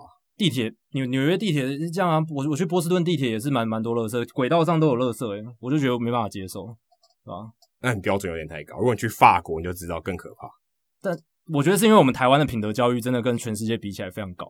就台湾人可能会说自己我们这个品德教育好像有时候哦活动结束垃圾很多，但其实一般情况下。台湾人的品德教育，因为我们小学是要去打扫的嘛，自己要打扫。哦，突然讲到这个，我突然想到一件事情。之前 WBC 的时候，国外美国就有报一个说，日本的球迷自动收垃圾，对啊，他们对他们讲不可思议，这是不可思议，从来没听过的事情，对不对？但台湾球迷其实蛮多的，当然有一些还是会随地丢垃圾，可是大部分球迷是会自己把自己的垃圾丢到垃圾，然后带或者丢到垃圾会带走。对，所以我觉得这就是一个一个国民品德教育的体现吧。对，那我觉得美国这一块还可以加油。但这是蛮奇怪，就是一个不成文规定，你可以丢，随便你丢。好，接下来数据单元，在数据单元之前呢，我们来更正一下上上礼拜的节目，其实我们有提到说，那个一个投后面投手至少要投三个人次的这个规定，其实在今年是有实施的。对，我们上礼拜比较口误，就是说到他今年没有，明年才会，但其实是今年就已经开始实施了。那更正资讯，我就想说，那就来聊一个跟这个相关的数据单元好了。那到底今年开机到现在，因为大家。之前就是说，这个 three batter minimum 至少三名打者的规则会让这些 loogie 哦一人左全部消失哦。那到底是不是真的是这样？那一些以前是 loogie 的人，他是不是真的就没工作了？那我就去看了一下嘛。那去年的话，九名后援投手，他有五次以上，至少只面对一个人，只面对一个打者的这个投球的场次。所以你可以把这九个人就当做 loogie，就是一人左，因为通常 loogie 就是面面面面对一人，大不了了不起两个人，两个左打这样子。主要的工作就是面对左打者。那这九名投手他们都去年都有五次，至少是这样子的。那比较场次比较多的是像道奇队的 Adam Kolarek，他有十次去年的时候，然后响尾蛇队的 Andrew Chafing 八次，然后巨人队的 Fernando Abad 还有 Louis Avilan 啊、，Avilan 去年是在大都会，他们各有七次。那这些球员他们今年的状况怎么样？哦，还有 Oliver Perez，Oliver Perez 也是一个很有名的 Rookie。那 Oliver Perez 就来讲他好了，他今年完成墨西哥史上第一位哦十八季在大联盟出赛的球员，很了不起吧？等于墨西哥的球迷十八季都有球员至少在大联盟打球。呃，就就对，台湾还办不到这件事，台湾办不到，真的很难。那 Oliver Perez。他我从小时候玩那个 MVP Baseball，他就是已经是一个算明星级的球员。海盗队的先发投手。对，然后后来在大都会也投的还不错，然后到现在还在投。那他今年呢，没有丢工作啊、嗯，还是在印第安人队的牛棚，而且投的非常好，十场出赛九点二局，只被打四支安打，防御率零点九三，哦，对手的打击率只有一成三八。而且呢，虽然我们讲说这个规则是至少面对三名打者，但其实它有一个条款是说，你可以投到局尾。就是解决最后一个出局，对就可以了，你就可以被换掉了。所以如果是刚好你需要一个左投，然后有最后一个又有两出局的话，就是最佳。其实你还是可以做一个 loogie，对对，还是可以，你还是可以做一个一人组。主要还是这个不是一个规，应该说它的规定主要还是希望减减少换换头次数。所以 OK 没关系，你下场就换头了。对，所以基本上就是在这个情况下，像 Oliver Perez，他今年还是有我看到就有两次他只投零点二局就退场的，所以代表说。不是现在就是每一个投手都是一定要投满一局，不是这样子的，还是有例外的情况，还是有蛮多就是诶一出局或两出局上场，然后投完最后零点二局、零点一局，只面对甚至只面对一名打者的一个情况，所以这个还是有了。那 Oliver Perez 现在生存的还蛮好的，其实很多 Rookie 啊，他不是说他完全不能面对右打者，他其实还可以，只是说有 split 的差别，就是他面对右打的。被打的还是比较多，所以教教练就干脆直接让他只面对左打。但其实你要他认真去面对右打，你去做一些计策的调整，其实还是可以达到一定的压制力。对，不可能是百分之百打击率啦。对啊，不可能说可能说一层打击跟三层打击。对，三层打击它还是有七次会出局。对，OK 的。但如果是一层打击跟三层打击，这个 split 就可能太大。对，那可能有一些投手他只能一层两层，那都还可以接受。两层很好哎、欸。对啊，两层还可以接受嘛。所以其实并不会像大家想说这么这么极端。那 Andrew Chafin 他今年当然投球成绩不是很好，他的防御率八点一零，而且他现在是在算二军，就是这个训练基地里面，他没有在 active roster 里面。可是其实你如果看他的 FIP，他的三振保送，他其实都投来不错，六点二局十次三振，四次保送，呃，还是有一定的压制力在。所以呃，Andrew Chaffin 他我觉得之后还是有一定的这个工作机会啦，而且他今年有蛮多都是零点一局的出赛场次，还有 Adam Kolarek 也是。同样的情况，Adam Kolarek 他今年也投得很好，九局投球还没有失分哦，两胜，然后只被打四支安打，而且七次三振没有任何保送。他今年在道奇队的表现非常非常好，牛棚的重要的左投大将，所以他也其实也没有因为这个新的规定就丢了工作。那 Fernando Abad 他虽然现在不在大联盟的 Active Roster 里面，可是他其实现在是在洋基队系统里面，然后他当初签的合约是小联盟合约，附带这个春训邀请名单。对，所以他也呃技术上来讲有找到工作，然后像 Luis Avilan，他现在是在洋基队的牛棚嘛，那要不是上次出赛他掉两分，其实他本季的状况二点二五的防御率也还不错，那现在四点三二也还 OK，那也是有还还是有他的压制力在，当然 WHIP 一点六八有点高，可是还是有工作，还是有投球，所以不是说哦这个规定一上路，很多人就是讲说哦，Lugi 一人左一人右。就完全就消失了，而且讲这个东西，它的前提本来就是在于说，不管是一人左还一人右，就是 Lugi 的相反 Rugi 这一些投手其实他本来就不多，从二零一零年到现在，只有二十六名的现役投手，他们生涯的这个一打者的出赛场次超过四十五次，你可以把这些人就归类在。就是一人左或一人右类别里面，其实就只有二十六个人。对，specialist，对，就是专门只解决一个人的人。对，其实就二十六个人而已。那就好，就算他们完全都离开大联盟，其实也不会太大的影响。差不多一对，还蛮多百百分之三。可是其实其实其实我我我觉得真的，它这是累积十年下来，累积十年，对，那还那真的很少。对，然后而且呢，就是就算你看现在的状况是，还是有蛮多机会只让他们投一人次或两人次的，所以还还是有机会啦。对，所以我觉得。这个规则回到根本，它其实就是一个激乐的更改规则，又是 Rob Manfred 另一个激乐的杰作。我说的饥饿不是那个喷喷那个酸痛的，OK OK，是说那个你难得会讲这个冷笑话，蛮冷的，这有点 Adam 的风格。他是他是食之无味，就是好像你要解决一个问题，可是你只是擦边，你没有真的到。解决那个痛点，就针对这样的人不多。对，然后说这样的人不多，换的头时间其实也很少。对，所以你说换头时间真的有减掉多少也没有嘛？今年的比赛时间不是也没有缩短多少嘛？对啊，其实没有太大差别。所以，那今年比赛时间有点不准，因为有很多双重赛，而且有很多七局的比赛。对啊，就是不不太一样。可是并没有显著的说，哦，比赛的本质的时间缩短的一个。不过没差。收视率有上升就好，收视率有上升，所以所以 Rob Manfred 搞不好笑得很开心，他就是说啊，这个反正他实验一大堆，也不知道哪一个会成，哪一个会成，哪个有效，他，他现在就可以说，诶，这个三名打者的这个效果，诶，反映在这个收视率上面了，哦，他大可可以这样讲，但未来我们还要长期观察了，但我个人觉得这个规则对棒球比赛影响没有太大。好，那最后我想分享的是，诶，有一个也也算是一个冷知识吧，就是在这个礼拜。老虎跟印第安人他们的系列赛之前哦，印第安人已经连赢老虎二十场比赛，不知道、欸、这我知道，这个你知道，因为我之前在跟印第安人的时候，老虎来怎么样都会赢。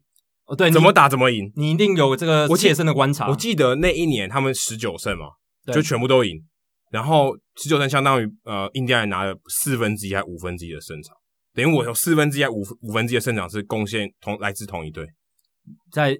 对，二零一九年的时候，对啊，超夸张。我想说他怎么打怎么赢，老虎队根本就是就病毛对，印第安人的炮灰啊，对啊，怎么来打怎么输，怎么输。所以老虎队在美国时间八月二十二号终于打败了印第安人，这是一件对他们队来讲是一件大事哦。这有点像是上半季的时候，统一是怎么打都打不赢兄弟象。你这个绿中信兄弟绝太近，如果有一点历史的人就知道，之前第一金刚怎么样打不赢兄弟象。哦，这个有点古早了，这一整年好像十九十九场比赛吧？对，没有赢过任何一场，但有和局，因为中华这边有和局，美国没有。对，一整年没有赢过，所以第一金刚这个名字加入中华职棒大联盟以后，从来没有赢过兄弟象，因为隔年就改，隔年就变拉牛，对，就变拉牛熊队了。所以那个是更古早的例子。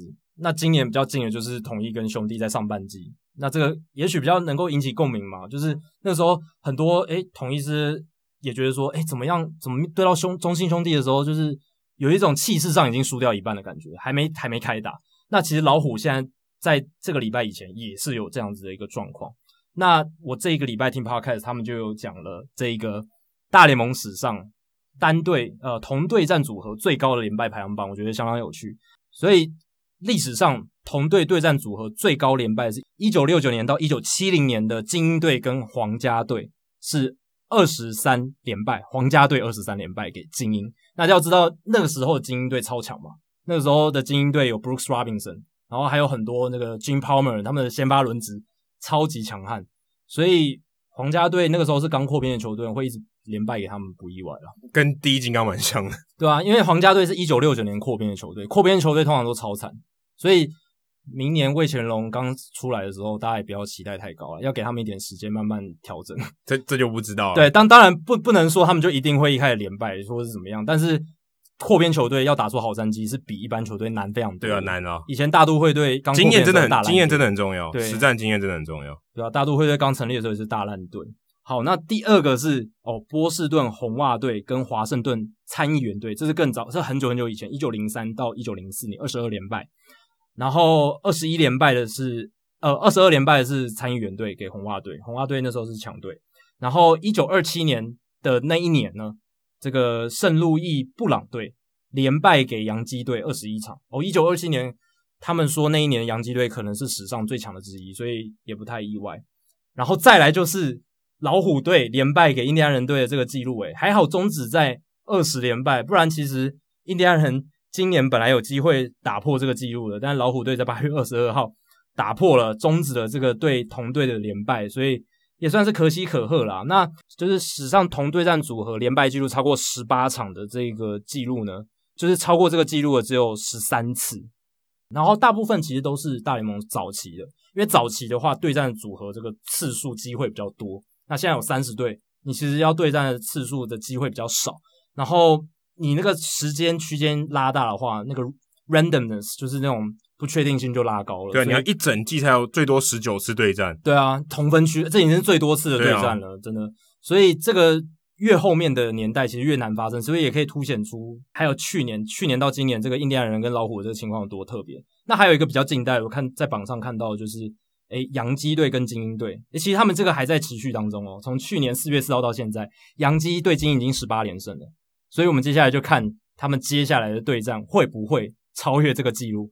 只要洋基在连胜精英队五场，他们就能够追平史上的纪录。所以 Gleyber Torres 不知道贡献多少，应该蛮多。很多，因为大家知道去年 Gleyber Torres 对精英队整个打疯了，可是现在 Gleyber Torres 受伤哦，所以有点难度，有点难度。因为现在洋基队他们的伤病瘟疫又找上他们了嘛，Stanton、Judge、Paxton，然后还有 Gleyber Torres 全部都受伤，所以他们如果再赢三场，基本上就跟二零呃跟一九二七年洋基队跟圣路易布朗队基本上重样，因为后来布朗队搬到巴尔的摩，嗯，所以等于又重蹈历史的覆辙，真的，然后同样的组合，真的，只要在三场就可以了，所以大家可以关注一下，真的可以关注接下来洋基队精英的系列赛。那最后最后就是例行赛讲完，一定要讲到季后赛了。季后赛史上同对战组合最多连败的排行榜，这这一个排行榜一出来，就要跟 Gio 还有城墙大大说声对不起，要再接一下你的疮疤了，因为。历史上同对战组合在季后赛最多连败的答案是谁？就是双城队。